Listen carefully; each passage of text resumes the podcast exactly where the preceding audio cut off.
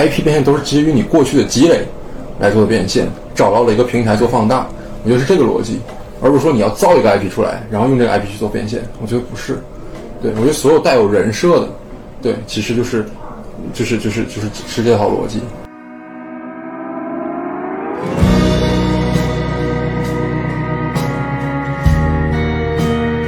个人 IP 的一个前提其实是说，就是就是就确实是做自己嘛，对。但是做自己其实还有一个前提，是说你过去到底积累了啥。你看，心也不停旋转，而明天我的书，你会发现这都是二二三十年前的，是对你反而是觉得说最近出的，它特别迎合你关键词的书都是什么烂书，对就是对就这就是一种感受，是说你看像刚刚我们讲传播学，嗯呃比如说像什么娱乐之死啊，或者是麦克卢汉的那个媒介记忆信是是。息啊，呃他们其实那时候根本就不知道会有短视频，短视频直播什么玩意儿没有，但是你把短视频和直播嫁接到他现在那个逻辑上，一样是通的，是。对，所以，所以，所以看书我会觉得，就是从这个角度来说也是一样，就是最核心那些东西，可能这个这些科学家或者说一些学者研究，可能呃本身也够支撑现在的这些现象。是。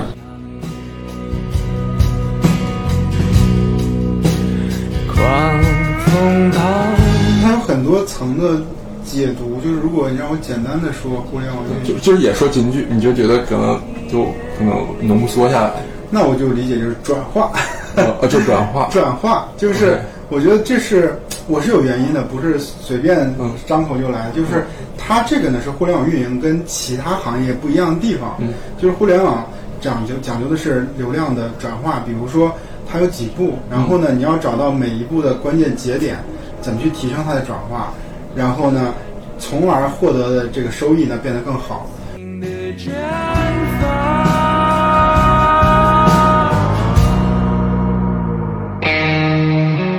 呃欢迎大家来到胡言乱语的播客。然后今天邀请的是呃运营的前辈，然后韩旭老师，对旭哥，对，那后面就叫旭哥了。对，然后跟旭哥今天聊一聊这个关于运营的成长这个主题。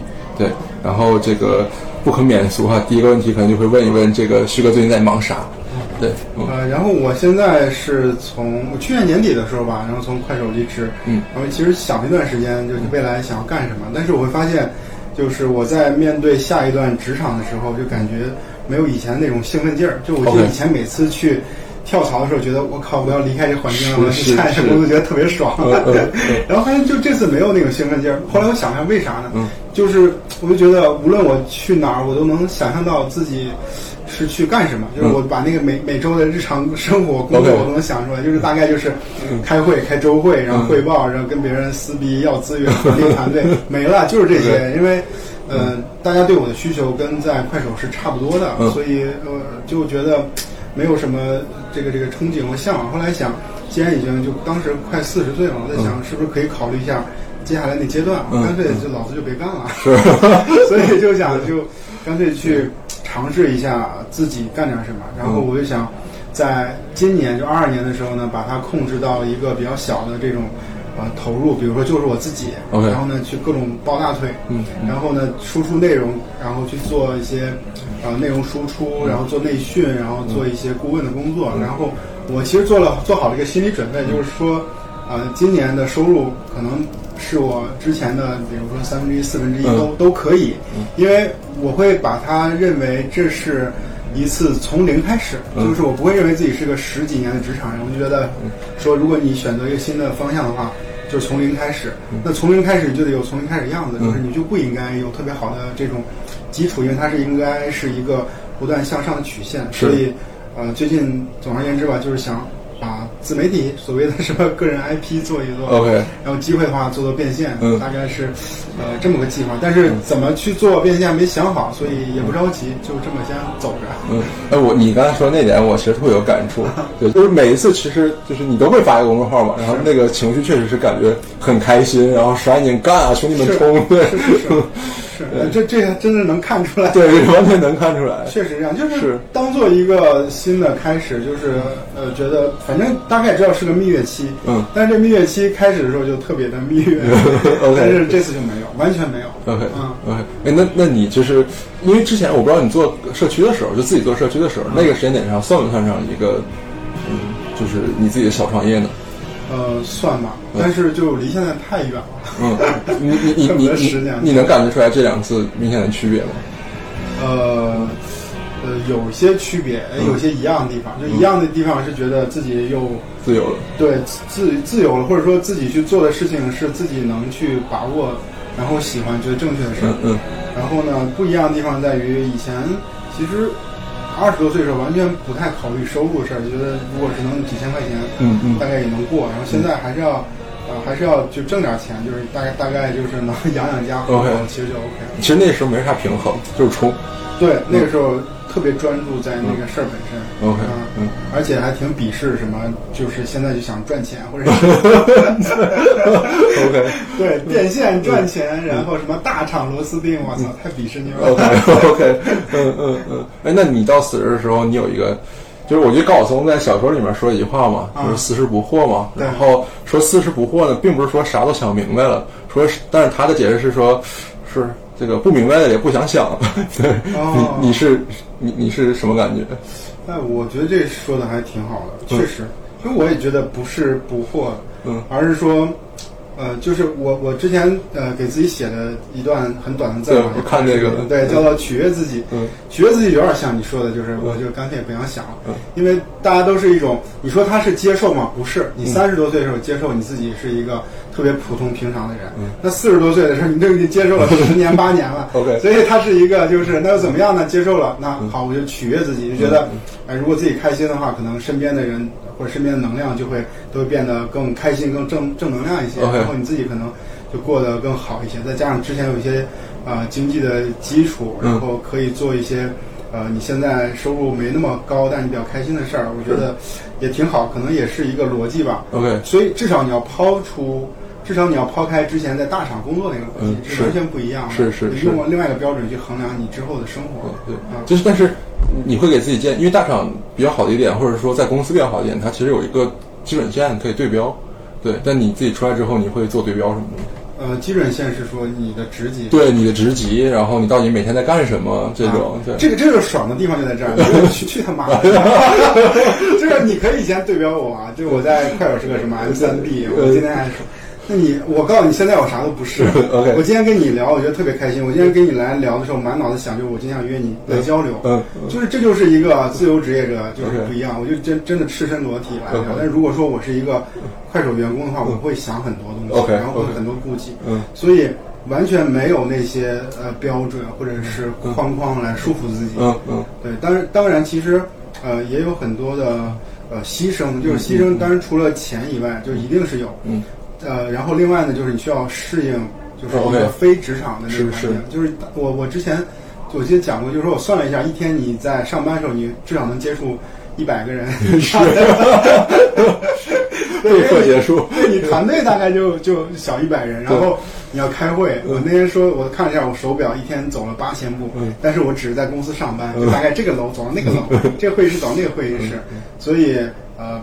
所以他也算社交见人嘛，但是如果你自由职业的话，比如今天一天，嗯，我呃我我出来很重要的事儿就见你，嗯。但我就见了你一个人。OK 就是人数上你是一比一百 OK 但是但是咱俩聊的话是极其深度，我们 OK 会深度聊呃几个小时，是是。就这就是不一样的，你需要去适应这些。OK 啊。哎，那我我追着问一句，啊，因为我觉得可能听博客的很多都是可能三十岁上下，啊，对，或者是说可能呃出点头儿什么的这些。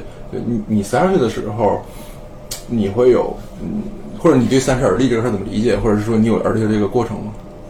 呃，我我的理解就是，到三十岁就突然觉得，哦，原来自己三十了，哦，原来也就这样了。OK，就是就是，他是对比一个二十多岁的感受，就在二十多岁的时候，你其实。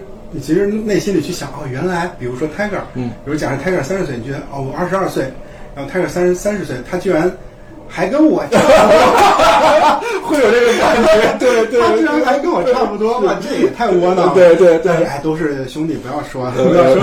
后来后来等到自己三十岁，发现妈的自己也是这样的，是是就是为为什么自己也是这样呢？后来想，哎，就可能自己本来就没有特别突出的东西，或者是说这样也没什么不好，嗯就是就是你你大概需要花个一两年去接受这个过程，就接受自己也就这样，然后接受这样也没什么不好。就这个感觉，我其实呃不止从我身上，因为呃有一次在前四的时候，我们就是几个 leader 去团建，然后我们老板带我们去团建，也有一个业务的负责人，他大概跟我年纪差不太多，嗯嗯。比我小几岁，嗯。他有这种感受，就到三十岁我觉得自己是个傻逼，就是我们 喝完酒然后去交流，觉得自己是个傻逼，他其实。呃，说的不这么粗俗一点，就是就是自己很平庸，嗯嗯就大家都是这样。那可能有的人说，呃，你都是一个什么业务负责人，有啥平庸的，挣一一年挣几百万啥的，但是还是觉得，呃，就跟你二十多岁的感觉，主要是跟你二十多岁的感觉是完全不一样的。啊，就是你要接受现实。就就你刚才说那点，我觉得特别有场景感，就我确实是我二十二岁的时候看着一个三十岁的老干将，我说 哦，就是你你呀，就是吧，你跟我差一级，对吧？就是就我八年，对吧？我至少得飞上去，对但现在可能就、呃大概明白那种感觉了，是对对对，是是。可能可能现在别人在背后在嘲笑我，也许吧，肯定有是是是，就可能就是，我觉得呃，就是实习生，对实习生就是他会觉得说。每天他跟我干的事儿也差不太多，啊对吧？对吧？对然后你你跟他讲是说，其实你对这个行业的理解还需要进展什么的。他说你别给我画饼，对吧？你进展什么，对吧？对，是我当时在三十岁的时候去的百度嘛，然后我就眼睁睁看着二十二三岁就百度的校招生，因为那时候百度校招生，我觉得他们的能力还都特别强，嗯就是他们来了就能很快胜任一个，比如说子子子业务支线的一个是负责人是。然后发现其实我的活儿他完全可以干，嗯就人也证明了人能干。然后但是呢，比如说我那时候是三十岁，他是二十三岁，嗯就有这么大差距。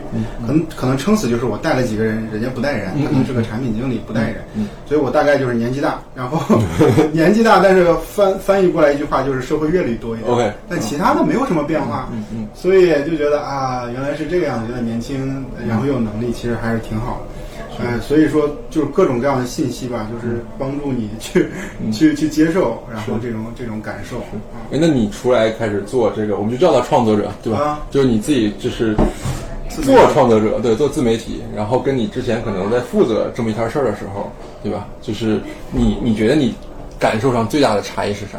对，嗯，我觉得最大的差异是，不过这话说起来，嗯，就是反正如果是我们前同事听到了，就不要伤心啊，就是，就因为我觉得就是你必须要自己去做呃创作者，你才有能有这种感受。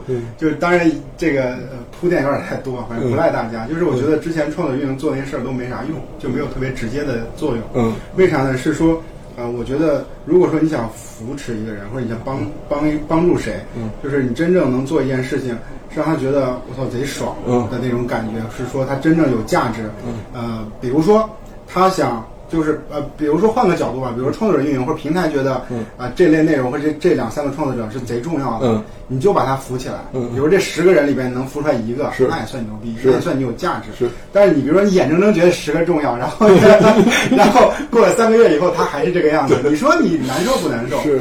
所以对于创作者来说的话，就那就现在完全是嗯。呃角色互换。然后我的感受是，呃，觉得平台给我的支持，嗯呃，特别弱。然后我觉得都是隔山打牛。OK 就提供一些信息，这信息也不清不楚的。嗯我举几个例子吧，比如说，呃，我肯定想知道在某个平台里面它流量是怎么样运转的。是是然后呢，呃，我想知道你的 OKR 是什么。对对，然后呢，我能具体做点啥？然后发现其实没有任何一个平台的运营，嗯啊、然后会跟我把这事儿讲得很清楚。OK 我会觉得说我以前就干这个的，你大概给我讲讲，我一下就能 get 的。对但是没有人，没有人给我讲。对啊、然后呃，就是说不太清楚这件事儿，所以导致我对于平台的理解就贼弱。我也觉得我干不了啥。嗯你别跟我说让我去参加那些活动。嗯嗯嗯，对，那些都是我做完的，你别跟我讲。活动没有用啊，然后你去给我投流量，嗯我特别感谢你啊，但是没有转化的，是嗯，就也不太行，所以我就会觉得，呃，就没有特别直接的帮助，再加上可能我也不是任何一个平台的头部，嗯嗯嗯就是。呃，算算是脖子，也算是腰背啥的，嗯反正就不是头部，嗯。所以被呃也没有特别被重视过。就这种感受是觉得，呃，比如说你花很多精力做了一个视频，做了一个内容，嗯但是你希望得到官方的一些合作支持，但是但是不太会有，嗯。啊，不太会有，就是觉得，嗯、他们在干什么，就会想后来会想想我们在干什么，就觉得确实没有特别大的这种帮助。OK。而且而且很多时候运营给的信息也是错的，对因为 O 一直在变嘛。对对对 对对嗯嗯嗯，就是因为你已经是一个其实已经成名已久的运营前辈了，啊对，而且其实你比大部分人上手去做这个创作者运营，实际上还是要好要要好很多，有手感，对，有手感的，对，你这这个问题因为太太好了，对。但是这个问题，我觉得你提出来就够了，不用再说说半句了，我就可以。我觉得我狗屁不会，说实话就是这样，就是我以前只是个平台的运营，就是只是说你是一个官方嘛，是个平台运营，但是你要去做自媒体的话。它是另外一个技能，就是我所有东西都重新学就是反正还挺汗颜的，就就嗯。觉得挺有意思。反正、嗯。以前就是我们有一个研究叫做嗯。怎么教短视频作者直播，是是，啊，然后我们还嗷嗷的去对一通教。写写 doc，写 doc 还给人一通对。一通教。对，然后我还在有老板面前去做分享，讲的老好了，底下 讲完有很多人说旭哥你们做的真不错，妈的，等我自己做的时候发现，嗯。嗯，真的不是那样的，所以你看。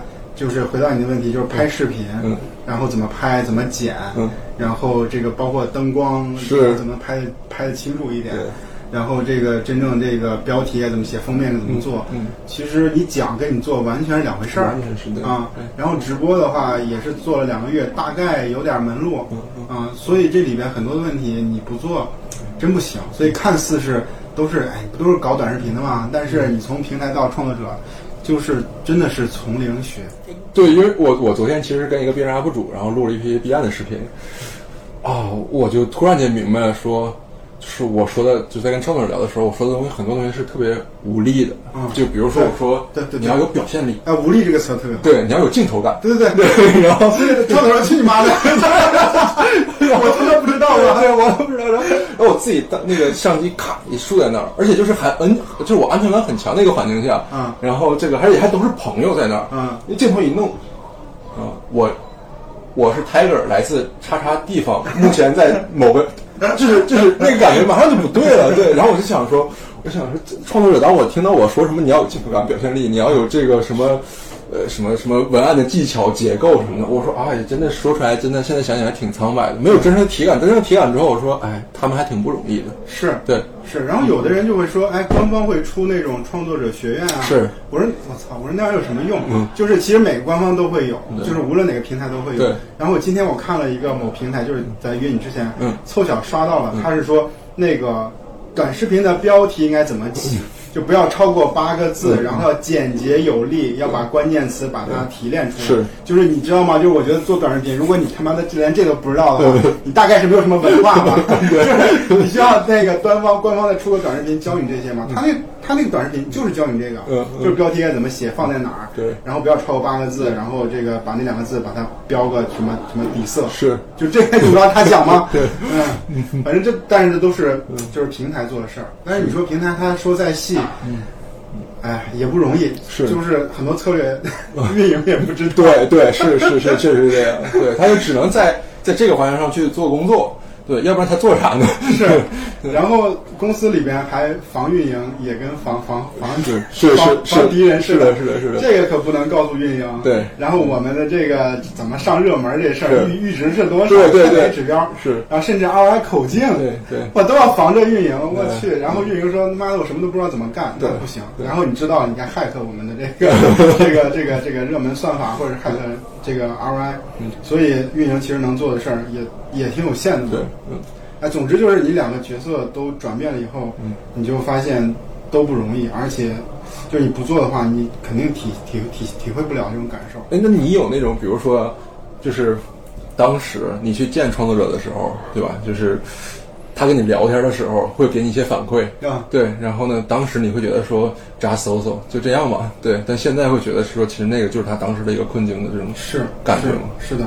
我印象特别深，就是我刚去快手的时候见过一些头部的人，然后以及 M C 机构，他就问他说他问我两个问题，大概是说，就快手之后会在什么样的内容类型里面去发力？嗯。然后第二个问题就是你的看什么样指标？是其实人家很懂的。对对，然后我感觉我这两个问题回答的就极其的弱智，就是，但是也也不太能怪我，就是我也没办法其实也其实确实不知道在哪个 这个答案没有。没有，OK 他肯定想说，比如说，嗯呃，举个特别简单例子吧，比如说。呃，那个其，比如说啊，比如说什么，随便举个例子啊，嗯完全是瞎举。比如说嗯叫做呃情感鸡汤类的内容它可能分发的比较好，是。是可以做一下，就特别细的那种力度，它就是拿来就走，拿来就用。对。对好，那个官方说了是吧？我回去找找十个女孩儿，然后嗯从网上下下几个本儿，然后让这女孩儿坐在那儿，然后面朝四十五度斜上方去念那个是是是，去分分。他想要这个东西，对，我们不知道。对或者给不到，对，对我们不知道。然后我的 OKR 呢，告诉他也没用，嗯嗯就是我也不想告诉他，就是，所以我大概他应该觉得跟我聊也没什么价值。OK，对，但是我也 确实现在呃也不不能做得更好，对，就在这个问题上。有时候就是我我们自己瞎聊天的时候，我就说，哎，说这些这个平台运营同学怎么就跟话术运营一样？对，就是就是因为大家都很聪明嘛，因为大家又有这种所谓你刚才说的社会阅历，对，因为大家做运营很多年，对对，然后一套话术打出去，然后对方似懂非懂，也不知道，是。也不知道你到底你你这个背后指向的是什么，对，但是他下一步怎么做也不知道，就是那种获得感又没有那么强，但是他又但我这个同学又说了嘛，对他又不好意思再往下接着问，对。对，就变成一种这样的感觉，没错，没对错。对，嗯。这个好像又是一个 创作者运营的话题。对对是是是，然后拉回来拉回来。拉回来对拉回来。对，哎那那那个那我接着问哈，就是就是我其实比较好奇的，因为我觉得这个可能既跟可能创作者运营有关系，但是又又跟这个同学的运营同学的成长有关系，就是我是觉得就是这几年，就是其实可能一五一六年之后。啊就是类似于你这样的，就是比如老黄啊、这个，比如张亮这种，对吧？就是这种可能比较突出的，这种可能这种运营圈子、这种破圈儿这种大 V 就是很少了，或者我至少我自己不知道，你你觉得这是为啥呢？嗯，就你你是哪年的？我是一三年毕业嘛，啊对，嗯啊嗯，然后我是觉得这个这个原因主要是在于互联网运营，就是像早期我们其实就起了个大早嘛，嗯然后就把这个位置给相当于给占上了。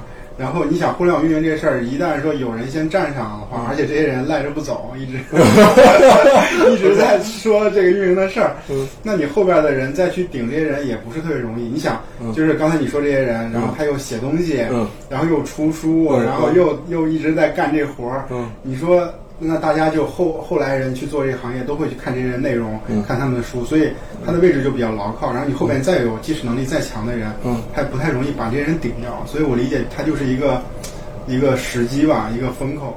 对。但是按理说，其实是说他得有一部分头部是稳定的，那有一部分头部会新的涌现嘛，嗯对。但是就没有感觉到有新的头部涌现出来，嗯嗯，但是但是其实你有没有觉得，就是互联网运营这个定位是挺尴尬的？是挺尴尬的，对对，我觉得挺尴尬，但是你不觉得就是他妈咱俩在屋里，然后给他设出来一个分类？对，实际上就是它不是一个特别的呃有辨识度的分类。是，就比如说你是一个呃，我记得我当时在呃零几年、一几年的时候，一几年的时候吧，就什么淘宝店长，这是一种一种分类。现在比如说你是一个呃做短视频运营，是然后做社群运营，贼有辨识度。嗯。然后或者说你是个产业运营，你做欧、做做什么汽车互联网，是就觉得贼有辨识度。然后你说你好，我是一个互 互联网运营，操，然后你觉得跟没介绍一样，所以这个定位也有点尴尬。是我宁愿自己会是一个更具体点儿的辨识度的人 OK 就更好一些。就确实，我觉得就是像你看一八一九，然后这个再往后，其实大家出来这些可能垂类的，像你说的，比如说私域运营做的比较好的人，嗯对吧？你比如说像火火他们、考拉他们，嗯对吧？然后或者是说这个呃，什么像直播运营，啊又、又又又一波人，对对对对对对但是但是他们就确实没有再回到你们那个高度上了嘛。对对，因为就你听到互联网运营，你就不知道接下来一句该说什么。对，是确实是这样。呃对，然后你们刚才突然举那几个例子，我们就突然哎，就接着那个话题往下聊，就有很多的事儿。嗯，互联网运营就没有，所以大概也是一个尴尬的地方。但还好，就是就刚才你说这些人都比较老了，就嗯就大概可以去找一个 自己的定位去赚点钱，那。那那我比较好奇的是说，就是，嗯因为你整整见证了其实就是互联网到移动互联网整个的一个变化嘛，嗯对，然后呃就和你同龄的那个时代的，就是在运营没有成成体系、没有这么细分的岗位，那那那一些人，就是你们的同龄人，他们都在做什么现在？哎呀，这个问题，嗯，确实是个好问题。我觉得，呃，说实话，就是跟我们同龄、同时在做运营的人，现在你都比较销声匿迹，你也不知道他们在哪。嗯我感觉，呃，就至少在互联网运营里边，或者在产品运营里边，不是那么的突出，或者是没有特别好的一些一些表现吧。我也不知道什么原因。嗯对，就确实是好像还不如我们。嗯，呃，这个你们都是 top 了，他 肯定是不如你们。但是我就很好奇，哎，这些人到底到底去了什么地方？对我就还挺好奇，因为因为他相当于是说是我们这一代人 对。对对未来的一个可能的归宿嘛。你看，就这个事儿可以算算时间。嗯就比如说，我是零五年大学毕业，是然后我就开始做个人站长。嗯我算是慢慢的去把这个位置用屁股给坐上了嘛。是那时候零五年，嗯，然后你是想，就是在零五年之前，就零五年没有运营，嗯零五年之前更没有，更没有所以说我是一个特别早的一个占这个坑的人。嗯然后我今年四十岁，所以我想表达的是说，呃，最早的人可能也就是四十岁。是四十岁啊，，然后你你说像比如说像四十岁的人都去哪儿了，或者说三十八岁、三十五岁人去哪儿了，可能还可能大家还没到，OK 就可能快到了。就为什么家提三十五岁的坎？你你想过没有？我在想为什么提三十五岁的坎儿，是因为互联网，对然后这些人投身到互联网。毕了业以后做互联网，他正好是这个比较早的那批人，就是三十五岁左对，右了。是的，是的，是然后的，像我这种就是，反正是愣要把自己归到互联网里面。对那个时候其实就没有这种概念，就是所以我算比较早的，四十岁。那么可能就是真正的比较正规军的话，可能就三十五岁是啊。所以所以其实没有没有那么多的人到了这个年龄阶段，嗯所以可能啊，那你这么说话，反而我们还会有一个就价值，就别人会看着我们要会会干嘛。对，是的，是的，就是 我我下一步怎么办对下一步怎么办嘛？就是大家其实是现在你看大家的选择，为什么我说就是比如说抖音这个课程嘛，副业是吧？说个人 IP，就是你你明显感觉这两年这词儿就就遍地是了，对吧？就大家想说，就是我我我终终将面对这个这个结局的话，嗯。那我肯定要提前做准备，是是是。对吧？那我那前面们都去做 IP 了，对吧？那我要不然也提前准备准备，对，对。再加上最近行情不好，对，加上最近行情不好，对，所以说我就说，哎，那如果你做不成 IP，然后你的这个，我而且我觉得，我觉得这个比较白的一个现状是说，大部分人其实做不成 IP，嗯，然后呢，且是说你又，嗯，不是说就像比如说你们其实已经在高点，或者你们已经是说，呃就是实际上其实已经到那儿了，对吧？那其实有一部分人是是说，他一没有做成 IP，直接也没到，对他终将面对可能更 hard 的这种选择。那这些人该去到哪里？嗯，对，是嗯是嗯嗯，我觉得这是这是一个问题，就是，所以现在就一直在讲，我我感觉其实面对问题不太一样。比如说，一真的像我，像跟张亮这种已经四十岁的人的话，嗯，就跟你三十多岁或者三十五岁或者二十八岁面对的问题不太一样。比如说你三十岁左右的话，你是可以转行的，是。就你四十岁转行就有点没大必要，你还不如吃老本儿。对对。就我宁愿选择吃老本儿，我也不想转行，嗯嗯。所以，呃，所以可能大家嗯、就跟着行业去走。，OK，嗯，其实我你看回回头看我自己，嗯。本身也就跟行业走嘛，因为我一直觉得运营这件事儿，过去十几年一直会有人嘲笑说运营这件事儿会不会没有，啊是是是不是不重要？都吵吵就吵了好多年了。但是你看，一直还在，就你不用不用那么担心。就是其实运营这件事儿，就是像人工跟就是人类和人这个这个人工智能一样，就是一定是人类一定会存在的，因为人工智能一定是被人类所应用的。所以运营这件事儿一定还是会存在，因为它涉及到人。啊，所以大家其实如果是你比如三十岁、三十五岁，你跟着这个行业的发展去走，你自然就能找到自己的位置。其实不用特别纠结。比如说我以前。啊，比如说在百度做什么知识产品、核心用户运营，你你那个时候也不知道短视频大潮的到来，是是。你会担心短视频大潮来了以后，我还整那些什么核心用户有有屁用吗？嗯嗯。没事儿，你就接着转嘛，对对。你跟着转到短视频运营不完了。吗？对，但是但这里面其实有个问题哈，就我觉得运营这个工种呢，那我不知道是不是所有互联网的这种工种都是呀？啊，对，就是包括产品，我觉得产品运营这这两个工种嘛，就他要被迫的在这种情况下要总是面对转型，啊，就总是被迫面对去说对。接触新的东西，然后比如说思域来了，我去了解思域怎么做，对。对吧？然后当时 App 运营的时候，App 怎么做，对吧？然后包括现在是到了直播时代，对吧？短视频运营和直播运营到底怎么做，就它不能停，就被 对对，我觉得之前是因为互联网还是发展比较快的，像你说的这些转变对。是比较快速的。但首先就是之后可能没那么快，嗯啊，因为它的就是经济发展以及互联网的发展，它其实过了那个阶段了，啊，但是呢，它也会需要面对就是不断的转型。是但这转型其实，你看啊，这转型是这样的，就是呃，先有这个趋势，先有这个需求了，然后人才再转。是但是你想，什么样的人才会转移到这种新的趋势里面呢？就一定是跟新的趋势比较近的这些人 OK，对吧？嗯嗯。所以说，那你本身就是离的这个新趋势比较近的这批人，你不用担心自己没饭吃啊，因为你就是有先天优势就是相当于你在竞争里边，在这个竞争里边，你有这个不平等的这种优势，就是你比别人更更有经验，是。啊，你就离他更近，你就直接迈一步过去，别人可能需要迈迈迈跑个什么十公里才能过去。OK，啊，所以我觉得有些担心有点多余，嗯。就是这个，我觉得反而应该是像我们这样的人担心才 对。你们不觉得不用担心。就？吃老本，可能就就比如吃不好就就饿死了，或者这这，所以我觉得觉得还好，就大家有点焦虑，但可能焦虑跟最近的这个呃这种行业情况也有关系。但是我觉得做职业，在职业选择这方面就还好 OK 啊就觉得还好。就是就是，我觉得还有一个这个隐隐含的点是说，就是一旦你每次转型，就是哪怕是运营转型，其实你都相当于被重新拿回了起跑线。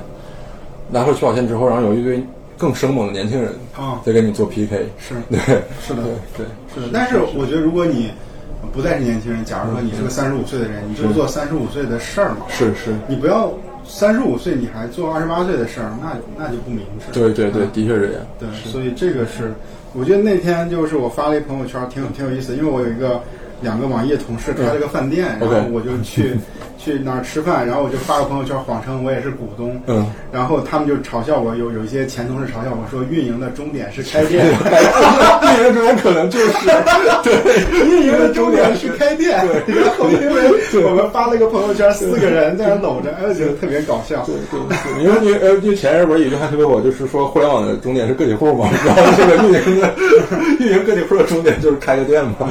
但但你看个体户这件事儿，呃，我觉得它是有趋势的。嗯。就是你看，我当时呃二十多岁，呃不到三十岁的时候写东西，嗯，然后有很多人看，是。然后我还能出书，我其实还是琢磨过为什么，就是大家特别那个时候特别愿意看我写东西，而且表达了对我的这种这种写内容的喜欢。嗯。其实现在已经少很多，但当当时其实特别多，我还琢磨过。嗯。然后我觉得当时一种场景是，其实呃老百姓或者大众对于个体的认知更强了。是。就它其实是一个连接的一种一种媒介。是。这种媒介其实从央视这种啊、特别大，然后特别权威的这种媒介变成一个个体的媒介，大家比较认可。是。所以你看，这种娱乐明星，就以前都是四大天王，嗯，或者是周杰伦，就是大家全喜欢是是是。后来变成就是你喜欢的人我喜欢的人不一样了，完全不一样，就是可能就是我喜欢的人你根本就不认识，嗯所以他就个性化极强，所以他这个娱乐明星这件事儿，你搬到这个职业场景里也一样，就是大家会觉得说韩旭写东西挺好，我挺喜欢的。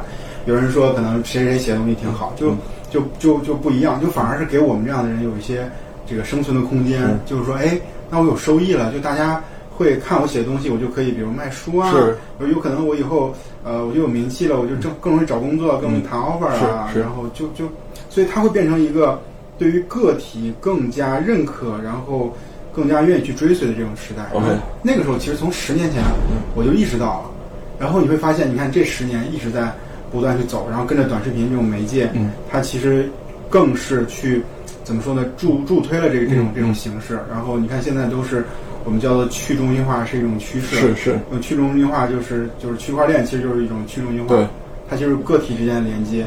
就可能你有你的粉丝，我有我的粉丝，粉丝对。那咱俩都饿不死，是。就是你吃你的饭，对对对对对，但是 但是大家要想成为一个超头部呢，其实这个事儿可能又比较困难。对对，但是可能你我的诉求就是都是一个月赚两万块钱，是是。我们不是要一个月挣二十万，对。所以我们其实不延后他，最后就变成了是说到了 四十岁之后，越级，是吧？就变成了越级。对，是的，是。哎，那你觉得就是我们拉回来说哈，就是你觉得，就是你自己，你你你有那么一天，会有那么一个时间点，觉得说你自己的运营体系成型了吗？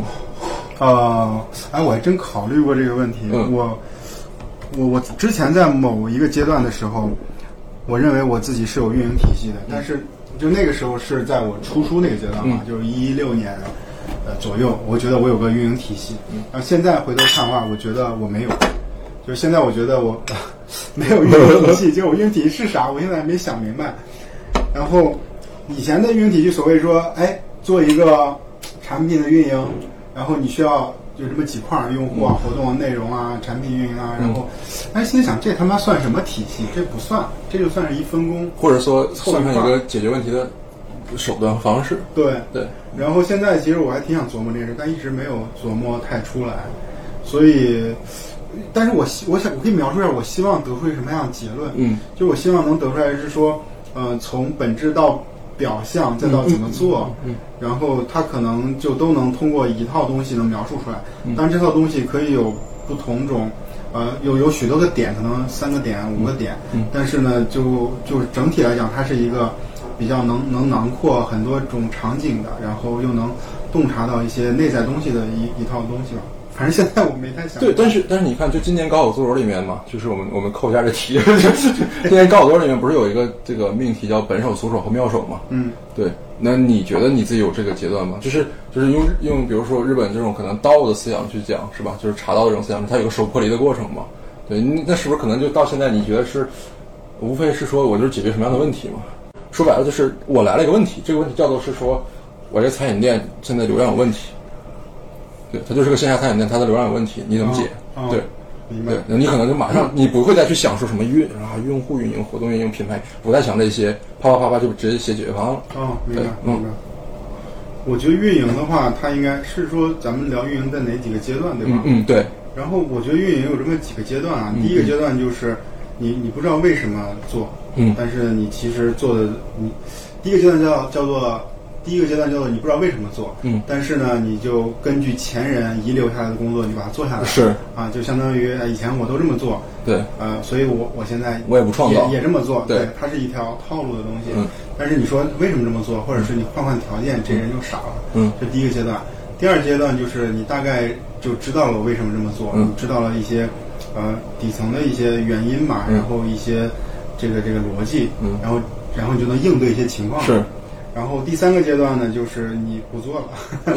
这个不做的意思就是有点像我呃呃之前那个阶段，就是、呃你不做具体的事儿，OK，然后不做业务了，就因为就是人就中国的职场都是会走管理，是就就是尤其像运营啊产品都会走管理，它跟技术也不一样。嗯，所以到那个阶段，就是说我我不做事儿了，就是变成就是做管理了。嗯嗯然后其实想做也没有时间，也没有精力做了。嗯，这相当于第三个阶段。然后第四个阶段呢，就是呃，我想想啊，第四个阶段其实就是你已经脱离运营这个定位了，是就是脱离这个分工了。是就就可能你会觉得这个人他是运营吗？嗯他是产品吗？都不是，嗯嗯嗯都不是。所以我觉得这个就是，呃，怎么说？这个就是一种分工吧。OK 就可能你已经到了一个公司的高管，或者你创业，或者是呃自媒体，其实都是这样的是东西。是嗯就大概会有这四个阶段。然后我个人就到了三个阶段，第三个阶段吧，目前。嗯嗯。那你会觉得说，就是运营这个同学，就是我自己的感受哈，就是比如说我原来可能做的是 to C 的业务，对吧？甚至我原来做比赛的时候，原来做的可能更偏于 to to G 或者 to B 的这种业务，嗯对。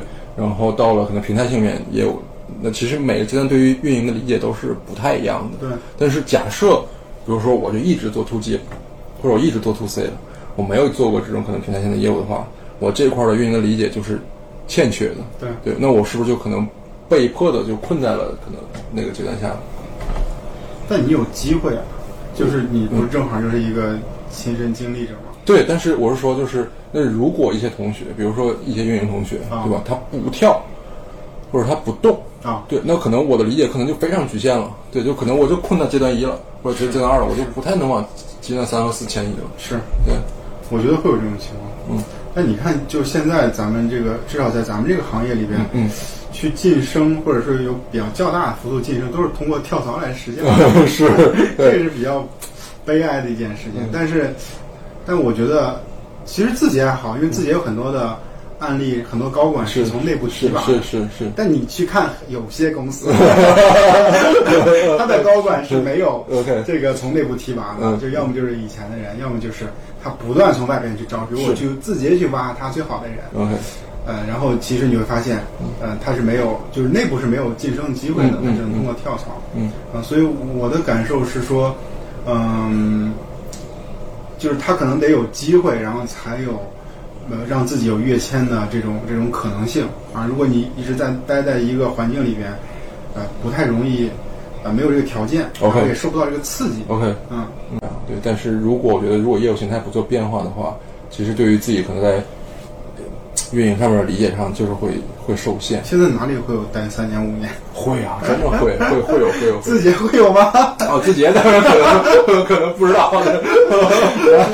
呃，反正我以前的公司里边没有待那么长时间，我觉得有你待过两年就已经算不错了。是，嗯，所以那你看你本人，你也可以说你感受。我觉得其实，嗯呃，你你这次就是比如从三节课到字节这种，嗯，呃，就是一个比较大的这种变化。是咱咱就不说，就一定是个跨越，但是咱就不说这个词了，就是一种变化。嗯，那它其实就带领着你，迫使你或者牵引着你，让你的职业，让你的职业技能有特别大的变化。对，但它其实是说一说我觉得它其实是挺随机的。啊，对，我觉得它有关系又没有关系。啊对，就是比如我自己对运动理解，其实我是我之前真的是做体育赛事的，嗯对我跟互联网一点关系没有。对，而且赛事从业人员的水平，就很多都是我当然不是瞧不起可能体育学院的同学们哈，但他们确实可能在一些可能在一些呃行业的理解或者认识层面上是差的。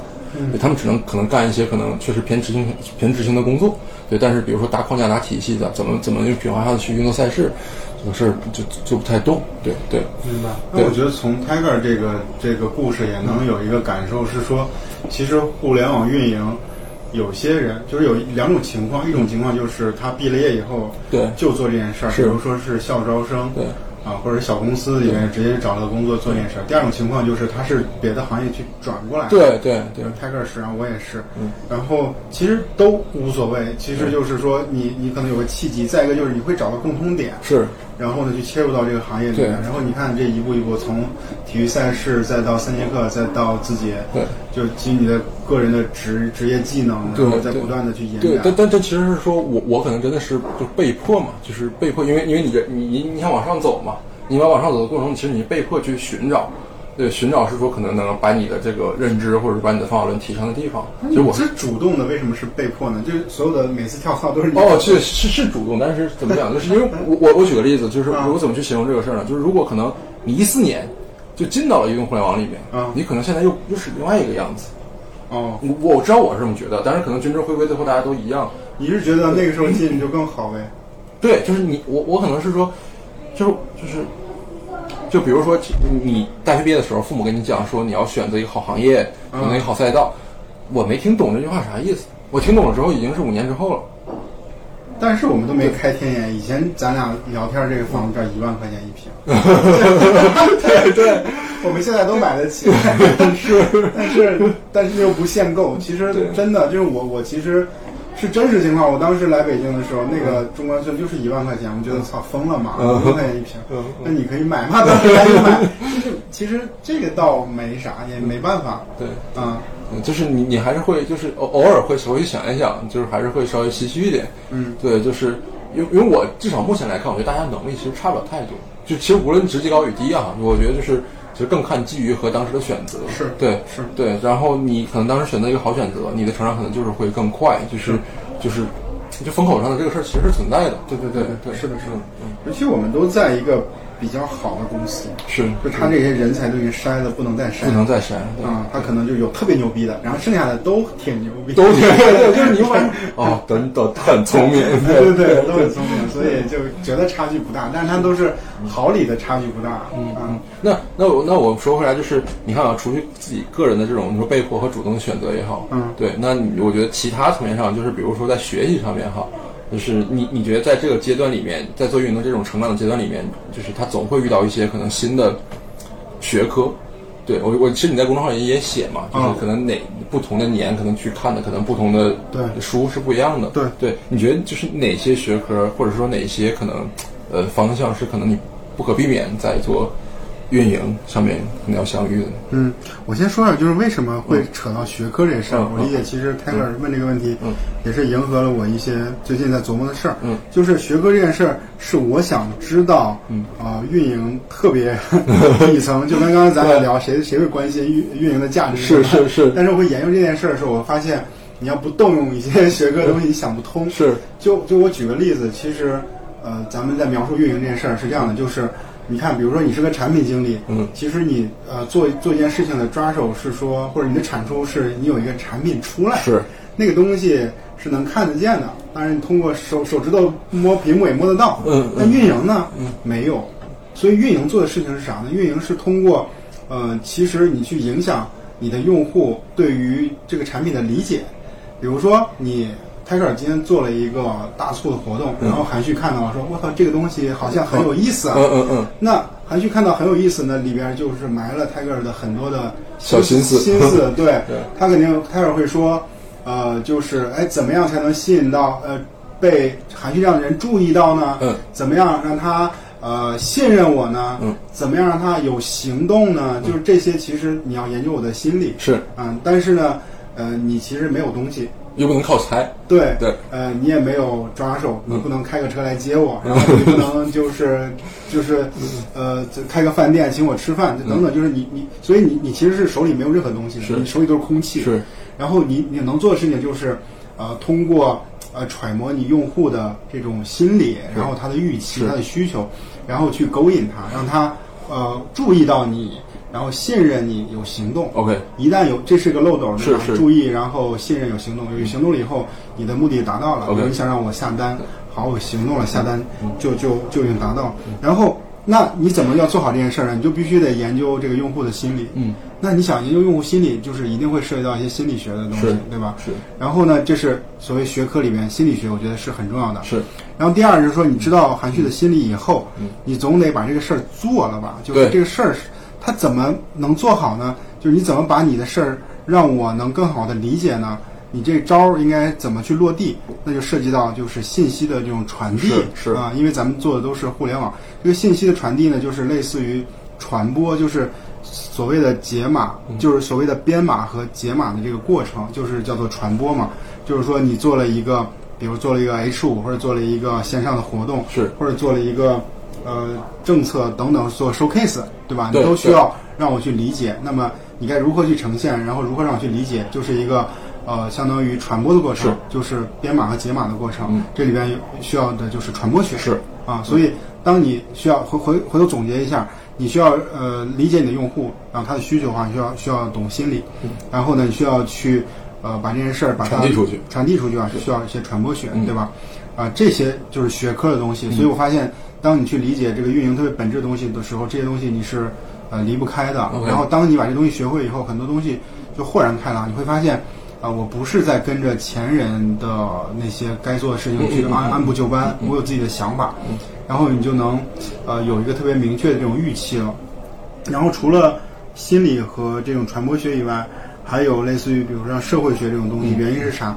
原因是中国的这种社会结构是特别的复杂的，是吧？就是因为国土面积大，然后这个这个不同的阶层的人，就是比如说像我们之前做快手，嗯，说是啊、下沉用户，是对吧？然后下沉用户我们又都不理解，嗯就给我们造成了极大的这种困扰啊，就是运就是官方同学是不理解。然后呢，资本市场呢是看不懂，是就是其实都会是给你有很大的影响。其实社会学就是通过一些呃就具体的这种呃群体的研究、实证的一些案例，其实让你更容易去啊、呃理解不同的呃群体。是这样这样的话，你在做运营的时候呢，你才有一些基础。所以我觉得像这些东西都是需要了解的。你刚说那个点，我特别有感触，就是，就官方同学以为下沉市场，在北京的官方同学以为下沉市场是，比如说是石家庄，就今天这个咱们播客的听众，石家庄的朋友们，对不起。对，就是。就是你你我不知道能不能 get 到那个点，对，这其实不是，对，就是就是大家可能在比如说小红书刷多了，或者你每天是吧出入咖啡店啊，然后或者说每天出现出现在这种各种 fancy 的餐厅里面，然后你歪歪说下沉用户，对吧？你使劲想下沉用户到底在哪？你想一想哦，石家庄，然后或者是说可能在不是某某某某地，对，那实际上真的可能就就不是嘛，嗯对对对，比如说可能确实是，可能比如说广东省的某一个可能下下辖的可能某个城市的镇里面，那个才是你真正的呃要面对的用户嘛，是对嗯对而且就是刚才就说到嘛，嗯咱们这些公司里边的人都是好里边再筛出来的更好的人，所以他的那个背景都特别好，嗯是。嗯就是学历，然后接触的人的圈层，对。都特别好，所以他就给他带来更大的这种就这种屏障，对，他就难度就更大了。就说实话，我之前在快手看有内网，就有人发帖子，包括像麦麦上一些，就是其实都是喷自己公司的这种情况，就发现有些人他根本就不懂，就是很奇怪，他连自己对。就是快手的生态都不懂。对。比如说，我忘了具体的案例，大概意思就是，比如说直播，嗯。啊、当时就是就互相 PK，其实能甩人，是，嗯就他们连这种东西都不懂。那就觉得特别诧异，哇塞，这是一个特别基本的，嗯。就是你是一个快手员工，然后，呃，就是你拿这份工资，然后你连自己产品什么时，那你看一看好不好，大哥？是是 大哥你看一看，对行不行？他们在不停的甩人，直播出来去对面看一看，哇塞，你看看几次都都都 OK 了，你就吐不出来那个槽。嗯所以我当时觉得，呃，就整个的，就公司里面，其实在前线的人，比如说像。呃，运营部的人、电商的人，是。然后像这个商业化的人，其实是比较了解的。对对。然后呢，越往后，比如再往后就是像产品，再往后就是研发，是。其实越来越不了解。对，对对，而且就是挺恐怖的，不了解到就就差异差别挺大的。嗯对，然后哪怕说你再去做用户调研，就是其实还是很多人会出去，就一直去呃中中中小城市去是去理解，但是就他撬不了这个大的这种观念，对，还是挺恐怖的。哎，那我们说回书来哈，就是、啊。就是我就是也也正好接着就是刚才你说家庭市场这个事儿，就是我觉得你读的书也特别有意思，啊。就你读的书不装逼，嗯，对，就你推荐的书也不装逼，就那你说什么书装逼？对，就是就是这个问题没法回答。没法回答，对不对？那那你描述一下。对对，但我确实不知道。对，就是就，其实你推荐的书真的是说就是一些很普世的书籍，对你不会推。蛤蟆先生看心理，对对，算算装呃，不算不算？我觉得不算。对，就是你你读它其实真的是还都挺，嗯，就是你觉得是爆款？呃，不是，sorry，就是我觉得就是其实就是畅销，我觉得有很多其实相对来说是是，比如说畅销书，对，但是你不会推荐那种可能比较高深的这种，可能哦。某一类的，什么甚至是把论文都拿出来什么的哦这种，对。我理解你的意思。对，不什么叉叉的本质就是，哦，我我是这样想，就是，呃，首先我看书现在有点目的性，就是你看咱们刚才聊了，就是什么这个心理啊、社会啊，嗯然后这个这个传播，嗯，然后我是有目的的，所以我会在某个阶段把这个书都看了。OK 嗯，然后再加上我确实不懂，之前小白，嗯。所以我必须从基础上看，这个可能是不一样。再加上还有一个很重要一点就是，我会研究那个书单，嗯。就我觉得大家是不是很少去研究那个书单？嗯，就我会认真的去看，我应该未来去看哪本书，买买哪本书。是。就就这个东西，就研究完了以后，可能你看那个书单不会觉得那么浮躁。嗯啊，这个可能就是就给你的这种直观的感受吧。对对，就是因为我我我也就是就是职场人的习惯嘛，收藏书单，对 对收收藏很多，就是我觉得就是当时你觉得就是越可能屌的书单。对，反而你你你可能不会再去看它，对、嗯对，因为它给给你的这种压力可能确实太大了，或者是太离我们有点远。对，离我们太远了，对那种感觉。泰戈尔最近在看什么书？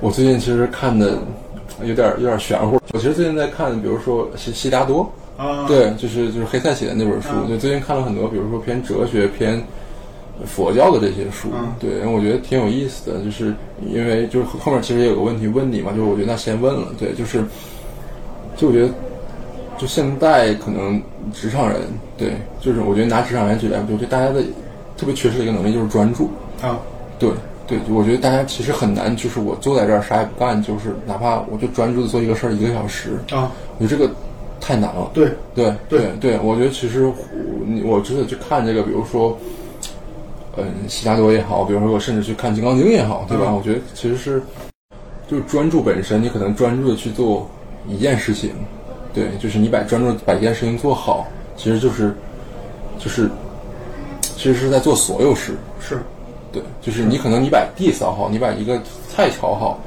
对，就是跟你把一个活动做好，其实其实是是，我觉得是完全是一套逻辑。对你要专注进去，然后你才能够把这个味道炒出来，可能有锅气，对吧？或者是说可能你你才能够进入到那种可能心流的状态。对对对，我觉得是是这样，但是但是因为你现在太浮躁，很多东西都是拼凑的，然后就就就感给自己的感觉会觉得那种获得感会特别的差。对信息爆炸，对然后就诱惑太多，这是现在的每一切发展到现在造成的原因。就是你想以前，如果大家都在靠对，呃，以前如果大家都在看报纸、杂志的时候，可能就不会有你刚才描述这种情况。对对而现在就我们 咱俩都是这样的平台的员工，对吧？其实这样的平台就就是就是助长了就是你说这种情况，但是可能没有抖音、快手，也有别的。对对，我觉得是没有没有没有他们可能还会有别的，就是我觉得，就是就我不知道我这么说可能偏玄学啊，也可能未来可能会删掉啊，就是就我觉得，就是专注本身就是就是人就是人生的意义在于体验嘛，对，然后我觉得体验本身就是你要去专注的体验，对而不是说你去可能。就是就是哗一一片的信息袭过来，然后你这块吸这块体验一点，那块体验一点，我觉得那个其实并不是真正的体验，是。就是反而是说你可能专注的去做一件事情，哪怕就是我我是个扫地僧，我把地扫好，对。其实我也能够明白人间的所有道理，就是所有道理其实都蕴含在一件事里面，对。我是这么觉得，对。对是的对是，这说的挺好，你不要删。对。对，我觉得就是这个意思。对对。然后我我提出另外一个视角吧，嗯。就是我觉得保持简单嗯。就是挺重要的。就是我其实，在过去的这个十几年职场生涯，就一直在保持简单。嗯，就是我是有意识的去保持简单就是。嗯，你看我四十岁了，我最近一两年才有一点皱纹，然后，嗯。但是看起来我会比四十岁年轻一点，是是。就是因为我的心态一直是比较简单，所以简单的话就是不要想那么多，是。然后不要就是你要屏蔽掉很多的信息，然后比如说首先我负能量我是屏蔽的，然后呢一些复杂的像人情世故我是屏蔽的，嗯所以所以我没有特别多的朋友，然后 但是呢我也简单很多，就是呃然后你选择互联网其实也是一种就是就是保持简单的选择，因为我以前是做销售的，，OK，然后我就比较害怕，然后比较忌忌忌惮那种环境啊，嗯喝酒，然后去处关系。嗯，所以我做互联网，发现互联网其实你比较比较相对来说比较简单，对真的就不用，相对来说真的是简单很多。嗯，所以我是一直在保持简单，意味着你保持简单的话，你生你生活当中的元素就就很少是，啊。然后现在你看我有大把的时间，我大概除了睡觉以外呢，就是看书、写东西。嗯。然后就待着发呆，然后什么健身就没有别的，大概就是三四件事儿就弄完了。嗯所以我觉得这种就特别好。像你说的，就很多他都在事儿里边。比如你看一本书，呃，他就能给你有特别深的那种体验是是。就包括咱俩是今天，比如你找这么好的环境，就是我们可以深度聊，就是不一样。是就咱俩在外面什么抽根烟那种 完全不同。是是是，对，所以所以就人生就在于这个体验。可能今天一天，因为咱们今天聊，就让这一天变得特别有意义。是 OK，对，所以呃，如果说你特别赶场那样去今天见见好多朋友，那你发现到底谁是我的朋友？对，或者说你感觉每次话都没说透，对对，嗯，对，他是个什么样的人？嗯他有什么价值观呢？是他他他厌恶什么？他喜欢什么？不知道。OK 操，这个感觉朋友就没法交，是吧？他没法成为朋友。是，嗯，所以我觉得专注其实会让你觉得更快乐。我理解你说的专注的意思是说，呃，就把注意力集中在比较少的事儿上，而不是是去特别浮躁的去，嗯、比如说涉关注或涉及到很多，或者急功近利，追求短期。对，就是我我会觉得，说实话啊，就是也也可能不对，就我觉得，我可能到这个，就为啥也会问你三十岁这个问题，嗯就我今年会去想一个事儿，就是我觉得就是没有新鲜的道理，嗯，是我觉得就是没有新鲜，就是这些道理呢，其实嗯就是你到了不同的人生阶段，这些道理可能就会自然的出来显现出来，你明白这些道理背后，就它道道理的存量就是那么多，对。对，然后呢，那你其实就是大家很多的时候会会 care 是说，我去做这个不去做那个，去做那个不去做这个，对，然后有一堆选择，然后选择都懵逼了，对，然后或者哪个每一个看起来都是好选择，对，嗯，那我现在想想，我就那天想到，当然那些也是可能就是看完悉达多之后的有感而发，我觉得就是就是就是船夫在那儿划船，对他对于人生的理解反而是比一个佛教徒，比一个可能已经已经出家的出家人，可能理解的还要透彻。嗯对他每天就在那儿划船，嗯对。然后我就后来想说，《天龙八部》里面那个扫地僧嘛，就他其实是、虽然这个角色并不存在，但是我觉得就是如果你扫地持续扫地，对吧？你扫扫一个叶子，把它扫得很很清楚，对，因为你也可能能明白所有的这些道理。是对，我是这么想，所以说想说，哦，就是当大家就是比如说职场人可能面对好多困惑、好多选择的时候，其实他很多时候确实是也没有真正的专注在一个事情里面，把这个事情做到最好。对，所以这种困惑是不是年轻人会多一点？我理解年，比如说二十多岁年轻人多一些的话，就是因为，呃，一个是说他们经历还是很多的，是是，对，经历很多，对，然后再加上就是阅历还不太够，所以这种偏差带来的就是自己的困惑，但这也是挺幸福的事儿嘛。就是你看，比如到三四十岁的时候，这种感觉就就就没有了。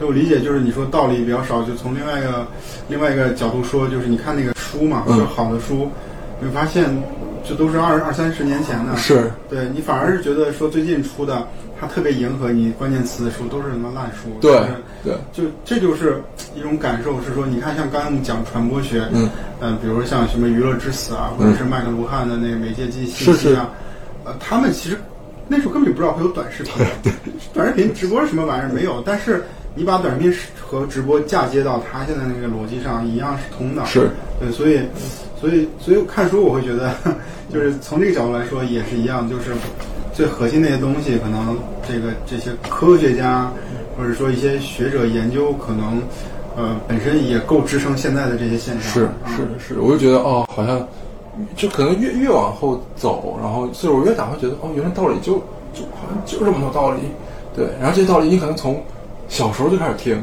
或者是可能就是家长从小给你讲到大，但是就是没有人跟你讲说这些道理到底怎么习得，啊大家只是给一个结论，对，但是他并不给孩子讲清楚是说这个背后的前提是什么。就是其实很多时候你去 copy 活动的时候，为什么 copy 不明白，或者 copy 账号 copy 不明白，我觉得也是这样嘛，就是你忽略了前提，啊就是就你不能把韩旭的视频号拆解一遍，然后说 OK 我要 copy 一个韩旭出来，嗯。就是你很难 copy 出来，因为你 copy 不了他前二十年的。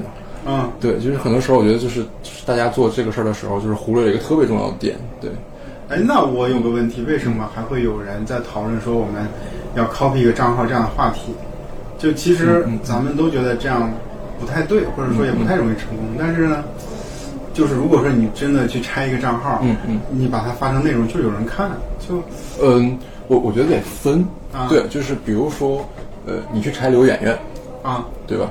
你根本不可能再复制一个刘媛媛出来，对，因为刘媛媛的，就是就是媛媛是有人设嘛，对，就是我觉得所有的 IP 的变现，啊，就 IP 变现这个事儿是向后看的，不是向前看，就是你 IP 变现都是基于你过去的积累来做的变现，找到了一个平台做放大，我觉得是这个逻辑，而不是说你要造一个 IP 出来，然后用这个 IP 去做变现，我觉得不是，对我觉得所有带有人设的，对，其实就是就是就是就是是这套逻辑。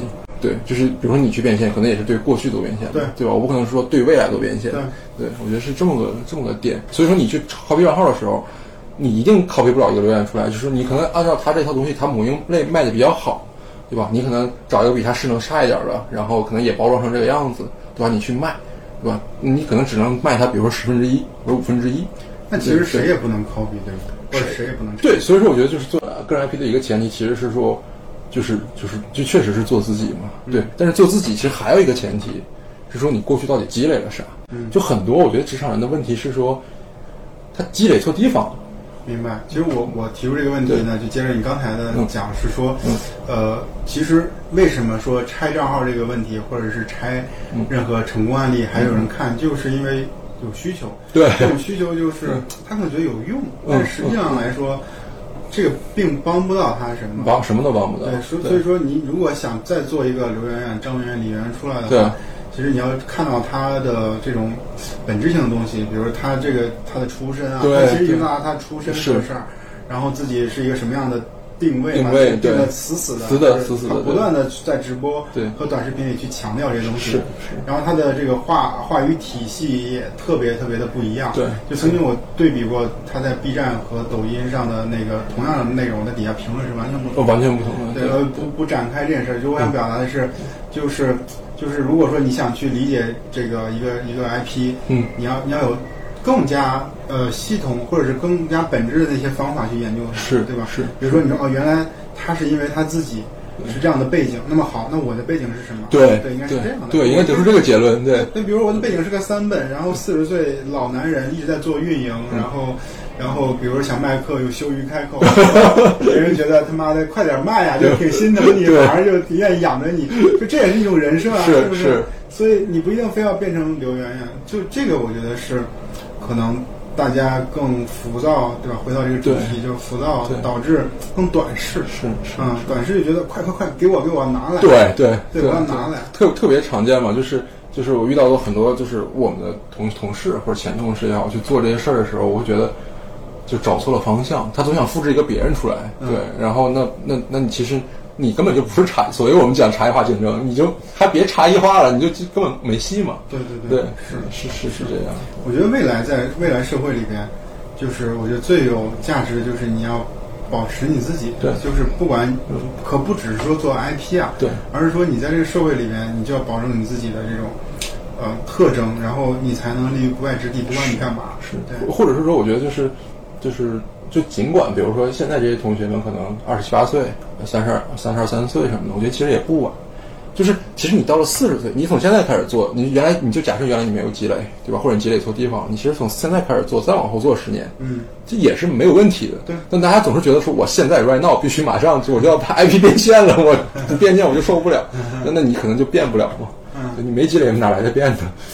对，哎，那正好你这问题，我感觉你就是你就是这个按照这个来说的，就是因为因为因为因为我我刚才我就这下一个问题其实是说，就是我之前跟一些就是为了了解行业嘛，就就就找了很多头部的这种电商操盘手去聊，嗯就一个特别印象特别深，就是一个北大哥们儿，当天也是吃了饭的时候问他，我说，哎，我说你觉得这个，呃，就是运营操盘手或者电商那种运营操盘手，你觉得最核心的能力是啥？然后他就跟我们说，他说是拆解。但听完之后呢，感觉说说了又好像没说，拆解。我说哦好，对，那你至少给了你两个字，对他给我两个字嘛，对对，金句。对金句。然后我觉得嗯，right，对，那那那那你觉得？你觉得是啥呢？你觉得运营可能比较比较核心的能力，对，因为它有很多层的解读，就是如果你让我简单的说互联网运营，就就是也说金句，你就觉得可能就可能浓缩下来，那我就理解就是转化。呃，就转化，转化就是，我觉得这是我是有原因的，不是随便嗯张口就来。就是它这个呢是互联网运营跟其他行业不一样的地方，嗯就是互联网讲究讲究的是流量的转化，比如说它有几步，然后呢你要找到每一步的关键节点，怎么去提升它的转化，然后呢，从而获得的这个收益呢变得更好。就我举个例子，就是呃，比如说我们去逛，比如说你跟你老婆或者我跟我老婆去逛逛商场，是。然后呢去买衣服，你会发现这个这个卖衣服售货员他要做的事情是什么？他就说，哎，你试一试吧，试一试吧，嗯。多大号试一试，试一试一直让你试。我讲为什么他要让你试？是因为如果一个人要买一个衣服的话，他必须有个环节就是试。是。所以说，那么他要想把这衣服卖出去的话，就是这个有顾客进来，然后看中试，然后呃开心，然后下单，对吧？它这个过程，所以试是一个特别重要的一个转化。那么就是要更多的人去试，那么最终就是买东西的人就更多。OK 啊，所以要去不断去去做这个试的转化。那么试的转化就它有很多种方法，就是你其实你把关注点就放在怎么让更多人去去试衣服就好。那么它其实最终就会让你有更多的去去去去去去下单。是，比如说呃，你其实一直想我把衣服卖出去，你使不上劲儿，嗯，因为它是一个最终指标，它不是一个你能摸得着的指标。所以互联网的一种概念就是要更多的去把这路径去拆解了，然后让让让大家把这个转化每一步转化率都有提升。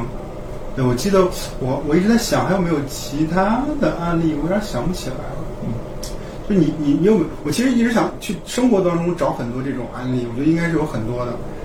然后因为流因为互联网运营里边的流量转化的案例，这就不用说了。对对是，就是从从曝光到点击，然后点击到到到什么，到到参与，然后再到、呃购买的下单。对，然后生活当中有很多这种这种转化，这个其实是互联网运营跟其他不一样的地方。那你觉得，嗯，分析和判断呢？分析和判断就是它不太它不是这个行业独有有的东西。对，其实很多东西不是独有，比如我还想说，嗯，呃，以用户为中心。OK，其实互联网思维就是以用户为中心，是但是我觉得我给出这个东西，大家听完以后可能就困了。OK，但它它就是不是一个新的概念。比如用户为中心是这样嗯的，就是以前以前我们，比如说以前这个媒体出内容，嗯，就是老子觉得这个文章牛逼，嗯我把它放到杂志上卖给你，你爱看不看？嗯不看你自己反省去是吧？现在是说什么呢？哎，他琢磨你喜欢什么，然后他就往这上面放什么内容。然后他觉得你可能会点什么，他就放什么样的标题，他就是这种视角完全变了。是然后他会导致就是以前说老老子很牛逼那些人全下岗了。OK，对不对？或者他就转转转行去那个去去去门户，因为我以前在网易待过，里面有很多电视台和和和传统媒体的人，对，所以这就是用户为中心，其实革了他们的这个这个命了，相当于是这样的。但是就这种就这种结论，好像也也就听起来听起来没有那么开心，听 OK，起来没有那么 OK，爽。但转化确实是，嗯转化确实是转化应该是，呃，至少我觉得它跟它是互联网跟其他不一样的地方啊。对，但但但我会觉得这两年，这两年会觉得判断力这个词儿，反而是因为我觉得运营可能做到最后，可能就是就是业务负责人类似于这样嘛，对。然后反反而会觉得说判断力这个词儿，其实反而还挺，或这个能力吧，我觉得不敢说这种，就是放到哪个行业，就是比如说我要跟你杠，你说完我就说，那我我们家那儿开厂子也是判断判断力，对是啊，就我就跟你杠，你说啥我就说是，所以他我担心体现不出来这个至少咱这个行业的特点。OK 嗯。OK，而且你说运营以后就变成业务负责人，那这这也很多听众不是运营的，说你们这俩人又 又给自己贴金，又不是挣工资最少的那个。对，因为我会觉得就是他他一旦，我觉得运营比较比较，就是你刚才说的转化嘛，就是，嗯，当然不是特定运营了，就别喷我，对，就就是他其实就是他有闭，他他如果能够尽量多的能够闭环掉，嗯，对他其实掌握了一个做生意的一个基础的能力嘛，嗯。对，那再加上你的对于比如说某个行业的分析和判断能力，其实就是会比较容易出去自己做，对，是嗯是嗯。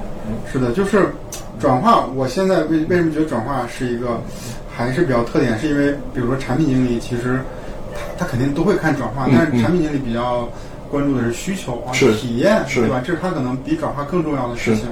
然后一转化，因为他会意识说，我把孩子生出来以后呢，该怎么养的问题，可能是后一步或者需要跟运营协作的。是，所以我会觉得转化是一个词儿。然后另外呢，我又想起一个词来，但是呢，它不是一个动词，它是个名词 OK 就叫做内容。，OK，就你没有觉得内容其实在无比的变得无比的无比的重要对对对在当下，就它重要性体现在哪儿？就是在各个环节都可以有内容。就以前的内容，我们把它理解成为狭义的，就是图刚才说对吧？对，嗯报纸、杂志、电视台是。然后现在就是说，比如说你想你想去决策，然后想去，比如说你找了一个那个那个茶馆，嗯然后你可能会因为有一个消费决策的产品，然后你看了它内容以后，觉得这地方好，然后来了。是然后我们看一个电影，觉得有一个影评说的挺好的，然后我们去看抖音里边的探店，然后我们去了，嗯是就是它那个内容渗透到各个各个领域里面去，然后呢，各个行业都会试图做点内容，是。然后觉得自己哪怕是外行也学一学，是。所以内容就变得它变成一个连接所有行业、所有角色、所有场景的一种媒介。它它成为用户做决策的一个很重要的一个前提，对，对。而且就内容是运营，只能是运营干的事儿，是吗？你想想，你想想是不是？就是那那你看传统角色，嗯嗯。就是互联网公司传统角色，运营、产品、嗯研发，研发别管是分各种研发，嗯这都是研发，嗯然后再撑死再加上 BD 销销售，嗯，啊，这种那那谁谁能做内容？告诉我，只有我们可以是，嗯，对，所以这个呃是运营的人，运营人吧，后边的我觉得反而是一个机会。OK，所以说其实呃运营从业者们也可以往这个方向去使使劲，是吧对，我觉得就是你你看嘛，就它真的是是一个特别好的连接器。？OK，啊嗯，那我那我再问一个，就是就是你怎么去？呃，我觉得首先是你做决策的方式，然后其次是说，我其实特别想知道，比如说，呃，类似你这种决策的人，你自己怎么去判断一个决策到底是不是一个好决策、好方向？嗯，比如说呢，就是什么样的，在什么样的场景下比？如就是在做业务的时候，对，因为你你说了嘛，其实你你你脱离开一线了，对吧？你脱离开一线之后，那你可能要做大量的判断和决策，对。那这个东西我怎么知道是说是不是老板傻逼拍脑门儿，以及是说这个东西就是经过他的一套缜密的判断出来的，对，这是个好问题。啊、其实呢，就是也有几种情况可以帮助你做决策。一种是说，当你并不太懂的时候，嗯当你并不太懂的时候呢，就是要找找，就是要找参照。OK 啊就比如说快手先做了一个业务，嗯然后我们不太懂，然后呢，团队同学先给出个方案，嗯，然后但是他的方案也是空中楼阁，因为我们整个这个团队都不懂，是。我们可以看看抖音是怎么做的，就是它是一个参照，嗯，然后呢，就我们可以理解为抖音趟过的路，是。然后应该不会有太大的问题。那么我们再找出自己的一些卖点就好了。嗯。就这个是第一个叫做找参照。嗯。然后呢，第二个是说就是傻傻的按照一些逻辑来来去判断，比如说呃，你做了一个方案，一个一个项目，然后我们希望这个项目呢有特别大的一个产出，比如说是呃一千万的 GMV。嗯然后你做出来以后呢，我们发现就是按照层层漏斗转化，嗯啊、来看的话，你就不可能能有一千万的 GMV。是比如说你的曝光就比较少，然后你的转化率呢，付费转化率不可能超百分之五，嗯那你怎么可能有一千万呢？就是有些，就是你不用懂业务，你有些逻辑来判断，就一定是不对的这种。，OK，啊，这种也也是一种方式。嗯，然后第三种就是说，哪怕我不做业务的话，你也得保持这种敏感度。就这个是说你有些知识积累。嗯所以当你的知识积累可以帮你做一些判断，就是过滤到一些这个，就是过滤掉一些非怎么说呢？过滤到一些明显不靠谱的事儿。就是你看，虽然我们不做业务，但是你要保持跟一线同学交流。是就是每次跟他们交流的时候，都是在学习。就是你会问一些特别具象的问题，他会给你讲。嗯然后讲跟这个谁聊交流怎么样，嗯然后其实每次通过开会的时候，你就学会很多，然后通过学会的这些问题，你就可以做一些判断。OK 啊，就大概是这样的。然后我个人再去跟大家去讨论业务决策的时候，我会就是根据刚才上面三个三条线吧，会反问一些问题，就是说，，OK，举个例子吧，就是这个例子特别生动，就是比如说做一个大的项目在做传播，OK，然后呢，我们运营的同学跟这个 PR 的同学就一块儿出了一个传播的方案。嗯，然后呢，我就说，咱这个传播，咱能不能不要再做这个行活儿？然后我其实受够了你每次给我 告诉我说发了几十个媒体的稿件报告什么列样子？了一堆。我说我我是我们干点实事儿嘛。嗯，其实大家都想干实事。对，那咱们借这个机会，咱把这事儿做好点行不行？嗯。然后呢，那么就是说，你传播的受众到底是谁？是。然后它渠道在哪？通过什么样的方式？然后，然后以及这个传播，因为这个项目我们只有三个月的时间，你能不能告诉你节奏是什么？是不同的这种节奏应该有关系，对吧？虽然我不懂，你应该给我讲清楚。是是是啊，你应该把我讲服了，你应该有理论，然后有这个具体方案，然后有预算，有效果预估，你把我给给这个什么痛打一，然后我觉得很爽，是我就走了。但是呢，你说不清楚，然后我每次就跟他就会都会吵架，是，其实就是我会怼他，然后他就是也说不清楚，我嗯就不太高兴，反正每次都这样。然后呢？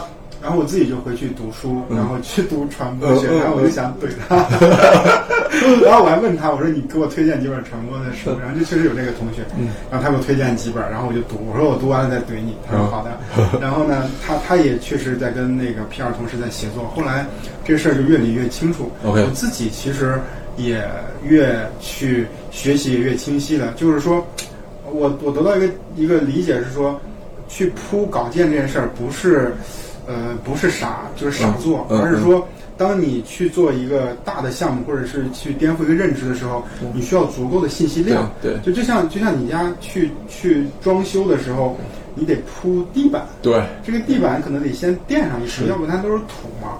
所以这个呢，就是再去传播稿件的一个最基本的事情。然后这样的话，让媒体的人，就是所有的啊、呃 B 端媒体人都知道说，哎，这个公司要做这件事儿，是这是个最基本的东西。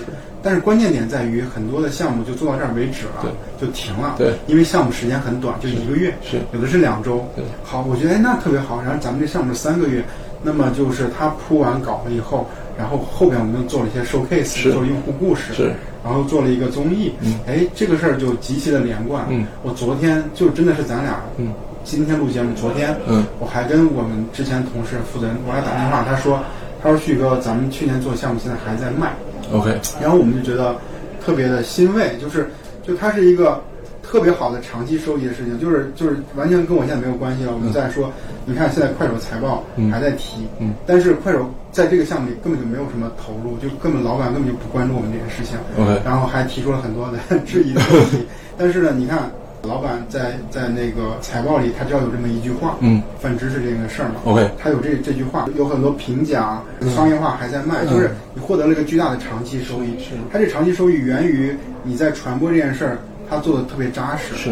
啊，然后我们对这件事儿本身有个特别认识，扎实认识以后呢，我们一步一步去做，然后我们做了一个啊比较完整的一个事情，然后你能持续的收益，我觉得这是对公司的交代吧，就是。其实对公司是是有帮助的，而且就是就算我们走了，这个项目还能卖，嗯，然后我们当时的运营跟 PR 的这个协作变得特别好，就是两个团队现在也都嗯很很愉快，因为大家都互相理解了对方，然后再再说直接点，都从这里面获得了一杯羹，所以这个都是就是在这个角色里边，呃，我们遇到的一些故事吧，就特别真实的一个事儿，觉得还挺有意思的。OK，就是我我其实问这个问题的前提是啥呢？就是我会觉得很多项目在立项的时候都是经过了所谓缜密的分析，经过数分、商分，然后乒乒乓乓一通上，然后得出一个巨巨巨正确无比的方向，说我们往这个方向走一定是对的，对而且一定能怎么怎么怎么样。我觉得这可能比较常态，无论是哪个厂哈。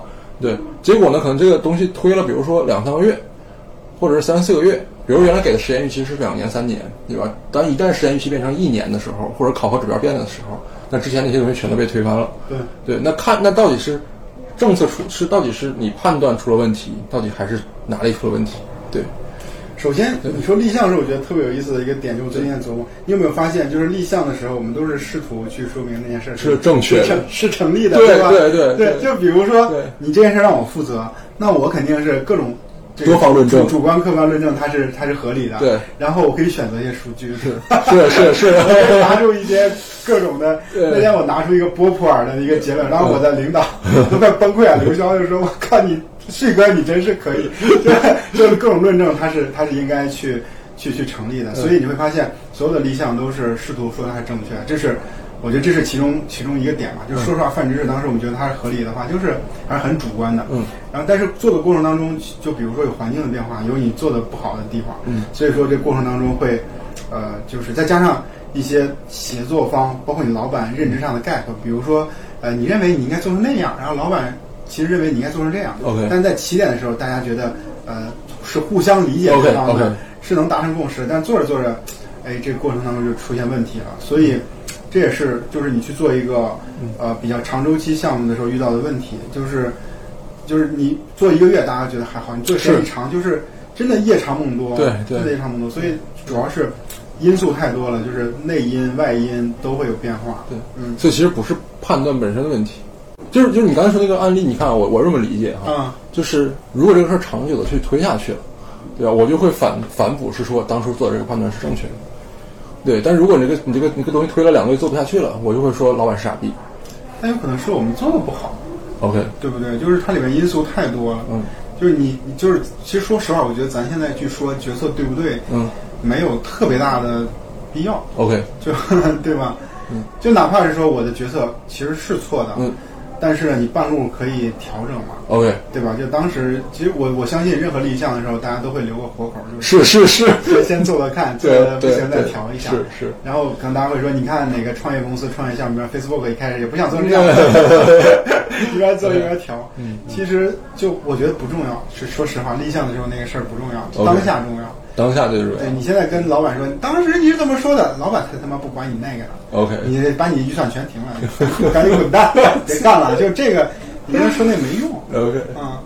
哎，那那你看，那你在杰克里面去写说这个基层懂业务是吧？说了不算，啊中层不懂是吧？只想迎合高管，高管不懂，然后只看报告。你说你作为前高管，你解释解释这个事儿。呃，我我我觉得我不是高管，我是这个里三句话里面的中层，就是。呃，有点吐槽这个事儿，但是你会发现，组织如果大了以后，就容易，我不知道你什么感受，我觉得就很难不变成这样。就是你说中层，他是一个特别尴尬的一个一个一个决嗯决是决策。比如说，老板说这个项目一定要做的话，你肯定还是得做的。然后，但是呢，你其实又不太了解那个业务。你说你为什么不去了解了解呢？你可能你可能会说，啊，中层可能会说、呃没有时间，因为他需要去汇报或者去干嘛，所以他以前也不懂业务，所以就会变成最懂业务的人慢慢也就躺平了。他说反正说了以后，他也只会听他的老板，啊，所以这个事儿我觉得是一种有点有点有点偏负面的一种一种一种吐槽吧。嗯，就是如果是这种这种中层的话，他可能很难把这事儿做好，就是他有点儿。就如果是一个比较好的中层，他应该各种去反推，呃，他的上级，就是你要教育你要不能这个教育不能直接说是吧？就是你要你要去给给上级更多的这种信息，然后引领他跟着你走，这个还是必要的。而且我觉得好的老板的话，他愿意听，老板也会知道自己其实其实自己是不懂的说实话，因为他离得太远了，他只不过是怕你们蒙他。对，就是我会觉得这里面有个特别有意思的点哈，当然就是呃跟你说的不完全一致，好但是就是基层其实确实掌握大量的信息，嗯。对，也确实在一业务一线，对，但它变成了一个抽象化的文档，它一定会有信息折损的，对，然后这个信息折损给到了中层，对，然后信，然后然后他可能中层会接到拿到了一票这样的文档，再做一层抽象，就是他这他被层层抽象，然后他的结论可能就是看当初正确的结论，可能被抽象过后，可能这个结论就变了。对，然后再把这个结论给到高层的时候，高层如果再做了一个相对来说不是那么 OK 的判断的时候，那这个业务就会变形嘛。对，这个就是你这个描述过程，我把它理解为就是编码和解码过程的信息折损。，对对，而且这里边还都有屁股，哦对，对吧？就是比如说我是你的上级，我拿到你的信息，我在给我的老板讲的时候，我可能会把一些不利于我的东西，是是或者说怎么利于我，我就再再描述一下。然后我们老板拿到东西就不是你写的那个东西，或者是不是真实情况。对这个，这个就是在一个组织里很难去避免了。就要像刚才我们说，你立项都是为了说明这件事儿，其实你想做，OK，或者说你想保住自己的地盘儿，然后一定会说这个事儿是是有意义的。对，我觉得这就很难避免。OK，所以这个其实是相对来说我觉得比较无解的。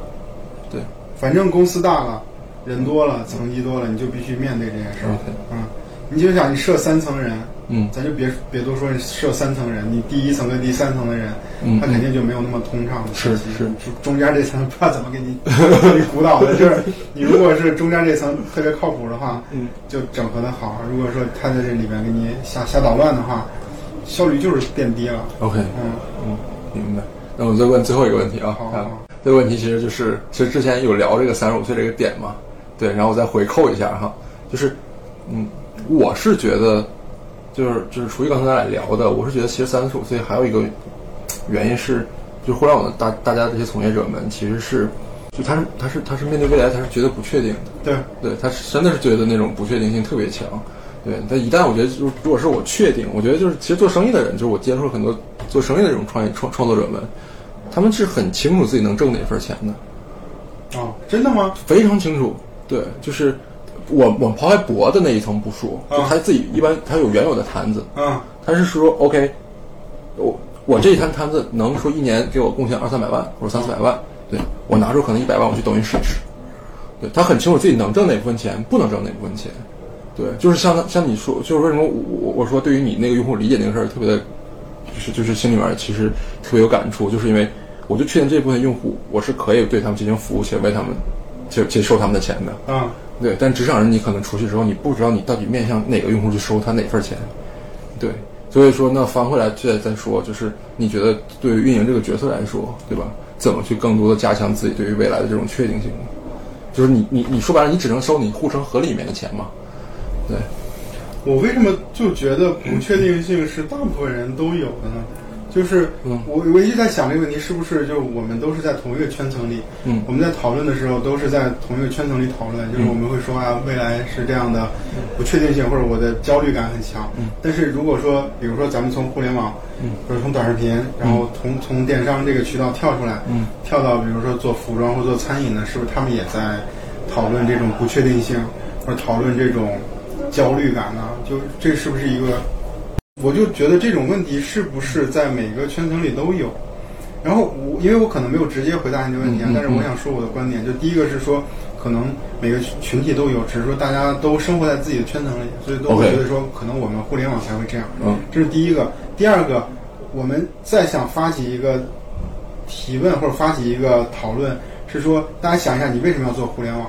很多人做互联网是因为它是一个 OK 新兴的产业 OK 然后它会给你带来很多的不确定性。是然后我们当时鄙视说，啊，我不要去做公务员，因为那公务员大家都什么就是什么都在抢。太太确定了是吧？对，都在抢那个办公桌，是因为我要在这儿坐一辈子。对，我们在讨论这个东西都是在去笑话他。是但是现在呢，你又要确定性，哦，我懂你的意思。那你不要去做互联网好不好？你你去考公务员，但是确实有人考公务员，我就的意思就是说，你要想获得确定性，你就去考公务员嘛。就还是其实不能既要又要嘛。对，对，而且就这个可能就是，因为人类社会就是在发展，而且科技，你从未来人类社会过去的这么这么多年到现在看，它的发展速度就是越来越快的，因为有科技，然后有有工具的变化，就导致速度就是会变快，是然后人就节奏就会变快，嗯，呃，信息爆炸，所以就会有这种不确定性，它它是一种常态吧。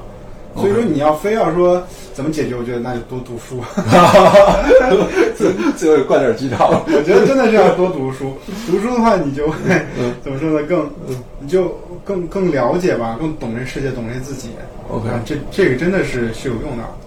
我要你让我说怎么去面对不确定性，我我真的嗯没有什么，对，没有什么。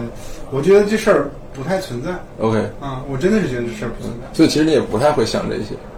我不想，嗯对，就因为因为您默认它其实就是这样的。对对，对，就是你以自己的不变应万变嘛。是是啊，就是你知道你自己是，就是什么样的人，你是做什么的，什么人设。我觉得人设这件事儿，不要非要用在短视频里，你用在现实里也一样。是啊，好，那行，那我们今天就录到这儿。好好好，谢谢旭哥。好嘞，谢谢 Tiger。OK。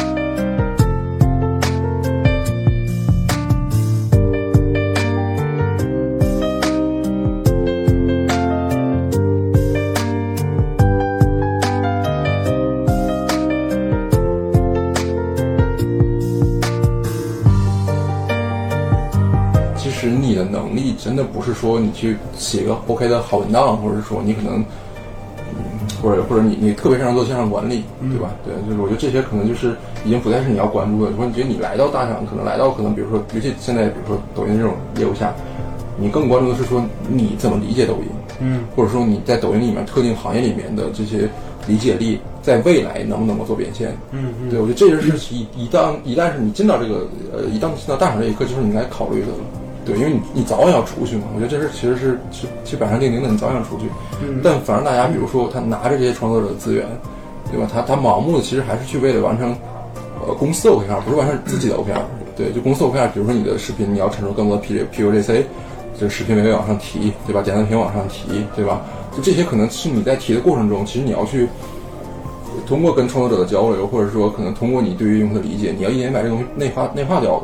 但我见到大量的这种，甚至是可能几年以上的这种员工吧，就聊完天之后，我觉得我就来了不到不到两年吧，我觉得理解力确实是在这个上面是有很大偏差的。对，对，而且是当然，当然，我觉得这个还有当然现象是说，就就我觉得就是我离钱更近，对我觉得这个也有关系。对。对对对，啊，他是这样的，就是有的员工是有他的那个相当于职位那种那种局限的，就就因为其实你这里边你干的事情，它本身是个闭环的东西，对就是说这些创作者，然后他生产内容或者直播，对这是他，然后呢再到他的变现，对它这是一个就就在抖音上最简最最简单的一种一种闭环嘛，是所以你其实都能涉及到。是那你想，如果你切切到那些同事们，就他只能关注到发发作品。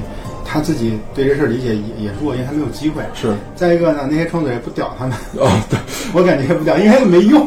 OK OK，其实确实是那样，就是因为你看我约到创作者，他们更想知道是说，就是如何可能，比如说获取更多的流量，对吧？但是流量获取完了之后，哎，他要什么更好的模式对去做一个变现。对确实是你可能比那些同学可能更了解。对然后你跟他们聊完之后呢，确实是说对他们来说是有一层信息差在的，帮他们磨平了这个信息差。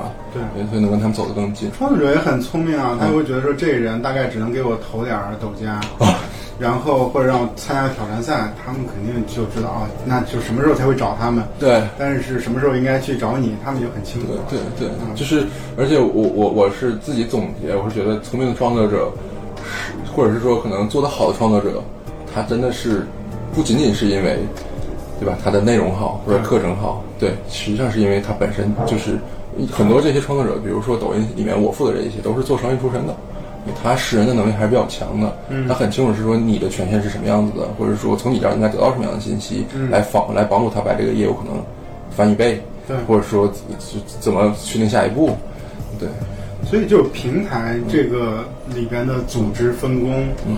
人员，包括人员的目标，这个对创作来说都很重要。是这是因为他靠这个事儿吃饭，是，所以他得摸清楚了。对，啊、然后我我感觉就是，当然其实不能只说抖音，其实都一样，嗯是。就是因为刚才咱们瞄准有点瞄准那一小部分人，是，其实都一样，就像快手来说也一样，就是你会发现，如果说你不能真正的为创作者干点什么，就是你能真的服他，或者是你能打他，嗯。都可以，是是 是的，你只要 能拿到，就是任何一项都可以。但是你如果都拿不到的话，他也他也不屌你，就这个是比较尴尬的事儿。但是这种创作者这种平台的运营其实还是挺普遍的，就不只是抖音、快手，你看包括什么知乎啊、视频号啊，对，包括微博啊，现在把所有内容平台都算上，是有很多运营他们能做的事儿就极其有限，是的是的，啊，就比较尴尬对。你说他能去扶吗？就是他能怎么扶所有的这个平台的运营去服服创作者的时候，呃，去扶创作者的时候都是啊、内部的流量，是对吧？就是说内部流量就是非商业化，有的可能平台里边内部流量跟商业化流量去干的时候还干不过对商业化流量，是。所以他说我呃，他说韩旭我给你服你，我说好好，特别开心。嗯，然后就是给你多少曝光，是那首先是能不能爆出去，对对对，其次爆了以后能不能转化，对是是是，真真的是这样，对对。对，所以所以，哎呀，就就就，所以想到之前我们在在那个在快手时候做创作人运营的时候，别人是怎么看我们的，大概也也能有个感受。是，啊，就是，然后我自己的理解哈，就是在可能大厂里面，就是，呃，对于创作者来说，其实对于创作者来说，就是你掌握的他跟他的信息量的差值，对，就是就是一旦被抹平，其实你对他来说就没啥利用价值了。对对，然后那第二一个呢，就是对于可能运营同学自己来说，其实我认为哈，就是当然不不一定对，就觉得在大厂里面认识更多其他业务线的同学，其实是帮助你在隐性或者虚线里面去扩大权限的一种方式。嗯，对对，就因为你有更多的信息源进来，然后你才能跟别人做输出。嘛。是的，对，对于可能见人下台阶这个事儿啊，真的是从这儿练出来的。对，真的是从这儿练出来的，就是基本上就是 说说。微微信聊三句，啊，我就能判断出来是说，呃，就当然哈，这里面有个前提，就是非职场上的人，对，非职场上可能，嗯，因为你你太多的这种可能惯性在里面了。你比如说我来见旭哥，我可能就会觉得，来见一大 V，对，然后或者来见一前辈，这种其实是说标签已经贴好了，对，就是我只能尽量的没有分别心去聊，啊对，但是你见他们的时候，对。实际上是我对这个领域是一无所知嘛，对，对。所以你是个千万大 V，或者是你是一个什么大佬，你可能是对，但对于我来说我无感，对。对，所以那个时候反正你聊出来的时候，你那种平等的那种感觉聊出来的时候，对他也有帮助，对。对，然后对于我来说可能也有一些可能。呃，就是怎么说，他的他挺内心对我来说也会有一些帮助，是的。对他他是互相的嘛，是的。对，然后这个，但是但是在微信里面聊，基本能够判断出来是说聊三句，你问我什么问题，对你关注点是什么，我大概知道你你你到底能不能卖出来，对，就是你或者你要在抖音里面成长起来，你大概需要多久，对，因为你可能上来有个人就比如说，可能比如操盘手过来问，他就是会问是说，这个哎最近叉叉叉卖的比较好，他可能就这么几个典型问题啊，操盘手问的就是，哎最近有什么品比较爆，可能品会比较爆，嗯这是第一个，第二个呢是说，哎那叉叉叉的模式你能给我简单的说一下吗？啊，对，然后呢，第三一个，你觉得什么，对吧？什么可能是下一步的方向？那基本上会围绕这三个点去问。明白，对这一类，你可能会判断是说，哦，他关注的方向至少是对的，那可能成长速度就会更快。对，那其他可能解决就是说白了就是你新到可能生态里面的你的不适应性，或者是说你要去解决你的这个一些技巧上的事儿，对吧？但这个东西可能说白了就是它本身也没有太多技巧在，可能两三个月可能就能起来。嗯，对。但有一类人可能过来是说嗯非常没有礼貌，对，连你好都不说，然后直接加你微信，然后上来就说这个这视频被封了，你能帮我解封一下？啊、账号被封了，你们帮我看一下，对吧？或者是为什么这个抖加推不出去？那这种可能你下一秒就拉黑了，对你也不知道他怎么加上的你，反正就上来就问这种问题，对，这也可能就被归为垃圾。啊对，那还有一位老师呢，就确实也很谦虚，然后呢，然后也很认真，但是你可能判断是说他可能半年也就做不起来。他问的问题就是，对这个，哎，你觉得我应该怎么做呀？对吧？或者是说这个，哎，那个，这个，这个，这个，呃，能大概给我讲讲抖音吗？对吧？就我我，这个就是就问的问题特别的宏大，对，然后你。你说咱俩说这个事儿，我要跟你说清楚呢，可能你得面对面跟你聊六个小时，给你上个课，拿个小黑板儿，然后给人捋一遍。对对，这这个不可能嘛？是对，那你要自己把这东西摸出去，那我觉得可能有可能摸得出来，有可能摸不出来。对。对，哎，我那我就挺想问你一个就比较尖锐一点的问题，嗯就是比如说你作为创作者运营的话，或者是你作为一个平台的运营者，嗯。就是你能帮助创作者到什么程度？就是我举我把这个问题再具体一下，嗯。就比如说你看好一个领域、细分领域一种内容类型或者创作者，嗯，这这这这具体的几个人，你觉得他是好的，嗯嗯，他对于平台有帮助的，嗯嗯。你其实想扶他，嗯，就你能不能把他给扶起来？就这个是你有没有多，就是你能不能直接做到，或者是特别的，呃，一一点就透我说实话没戏。啊？对，就是你真正的做法是什么呢？嗯比如说，我就认为可能下一个方向，假如我认为做本地生活有，就本地生活类的课程可能有有有有戏，嗯对吧？我就是按照比如说海参的那一条逻辑去做，嗯或者是说可能现在比如说海参可能是个人项嘛，或者是说可能这个呃叫什么国商，这个也是做的比较好的企业嘛，在抖音里面，就是按照他们这样就是赛马，就我我选十个我认为有戏的老师，你们就做这个方向的课程，而且他们听话吗，对，而且我觉得基本盘也都 OK，你们去跑，你们去赛，认同认同。对，你们赛出来其实是你们就是我的 showcase，是但是说我给你们让，就是我就盯着他一个人，然后往死里扶，我根本扶不起来。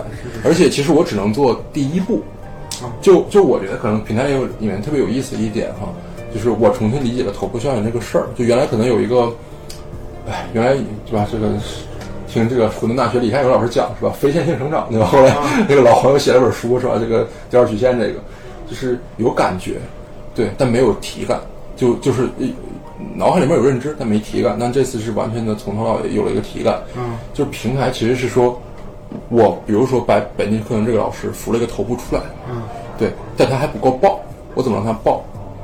就是多方联动，就是因为大家的 O 实际上都是要做新的 showcase 出来，这样的话才其实是有可说的嘛。对那怎么做 showcase 出来呢？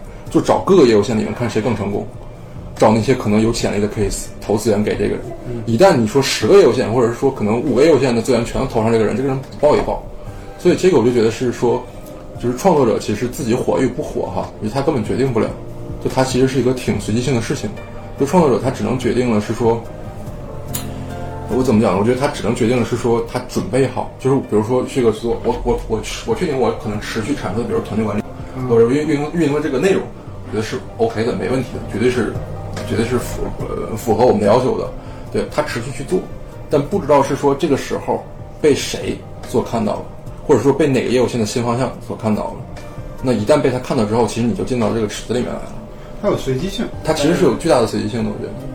对对但至少你刚才说了一句说，如果说你认定这件事儿，比如说你吧，嗯这样这样不太合适。如果是官方或者平台运营认定这件事儿，嗯，如果有五条线或者八条线的这个资源投进来，至少它还确实是能起来的。确实能起来，就是他可能它哪怕它短期内下下去了，它至少它能能能爆爆起来。对，它能抱起来，它能抱起来。然后，而且我我我还有一点是认为是说，就是，嗯，这个跟创作者本身也很有关系。对它其实是个双向的，我对，得。它这个有个前提，前提就是你没有看错人。然后还有就是他很聪明，就是，呃，就是就是就是马太效应嘛，其实就是对，对，就是你越多，我让你越多。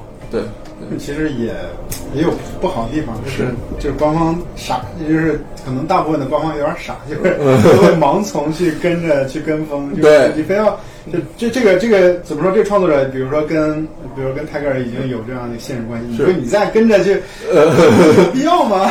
对这个，其实我觉得你说真的是说到点儿上了。就是我觉得创作者运营里面，其实对于这些这些创作者运营同学来说，嗯最重要的角色其实不是什么 PUJC，或者是你要一个内容，最重要的角色是实为于实。嗯，对，就是他是 nobody 的时候，你跟他做了朋友，对，他是一个到到后来他变成一个千万富的大 V 的时候，其实你还是他的朋友，因为你你是见证他的成长的。嗯对，就是你你有你你有大量的识为于实的能力，或者你有大量的就是你那天在直播里面说那种大量的这种预判的能力，嗯，对吧？你能判断出来谁能起来，谁不能起来，或者他能起来的时间是多久的时候，那个时候你才真正的我觉得是说掌握了可能创作者运营的一个诀窍。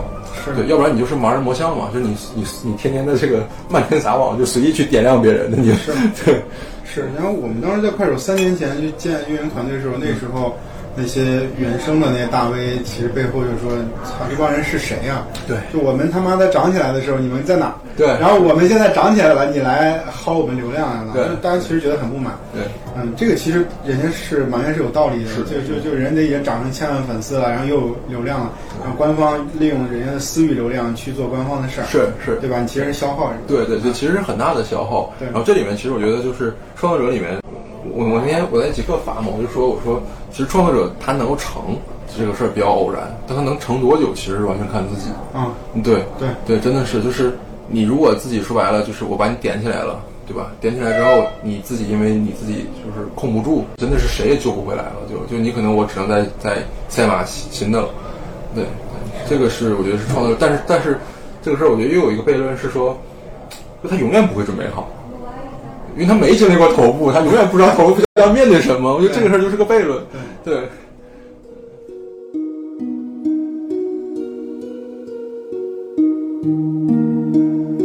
好了，我跟泰戈尔的对谈到这儿结束了。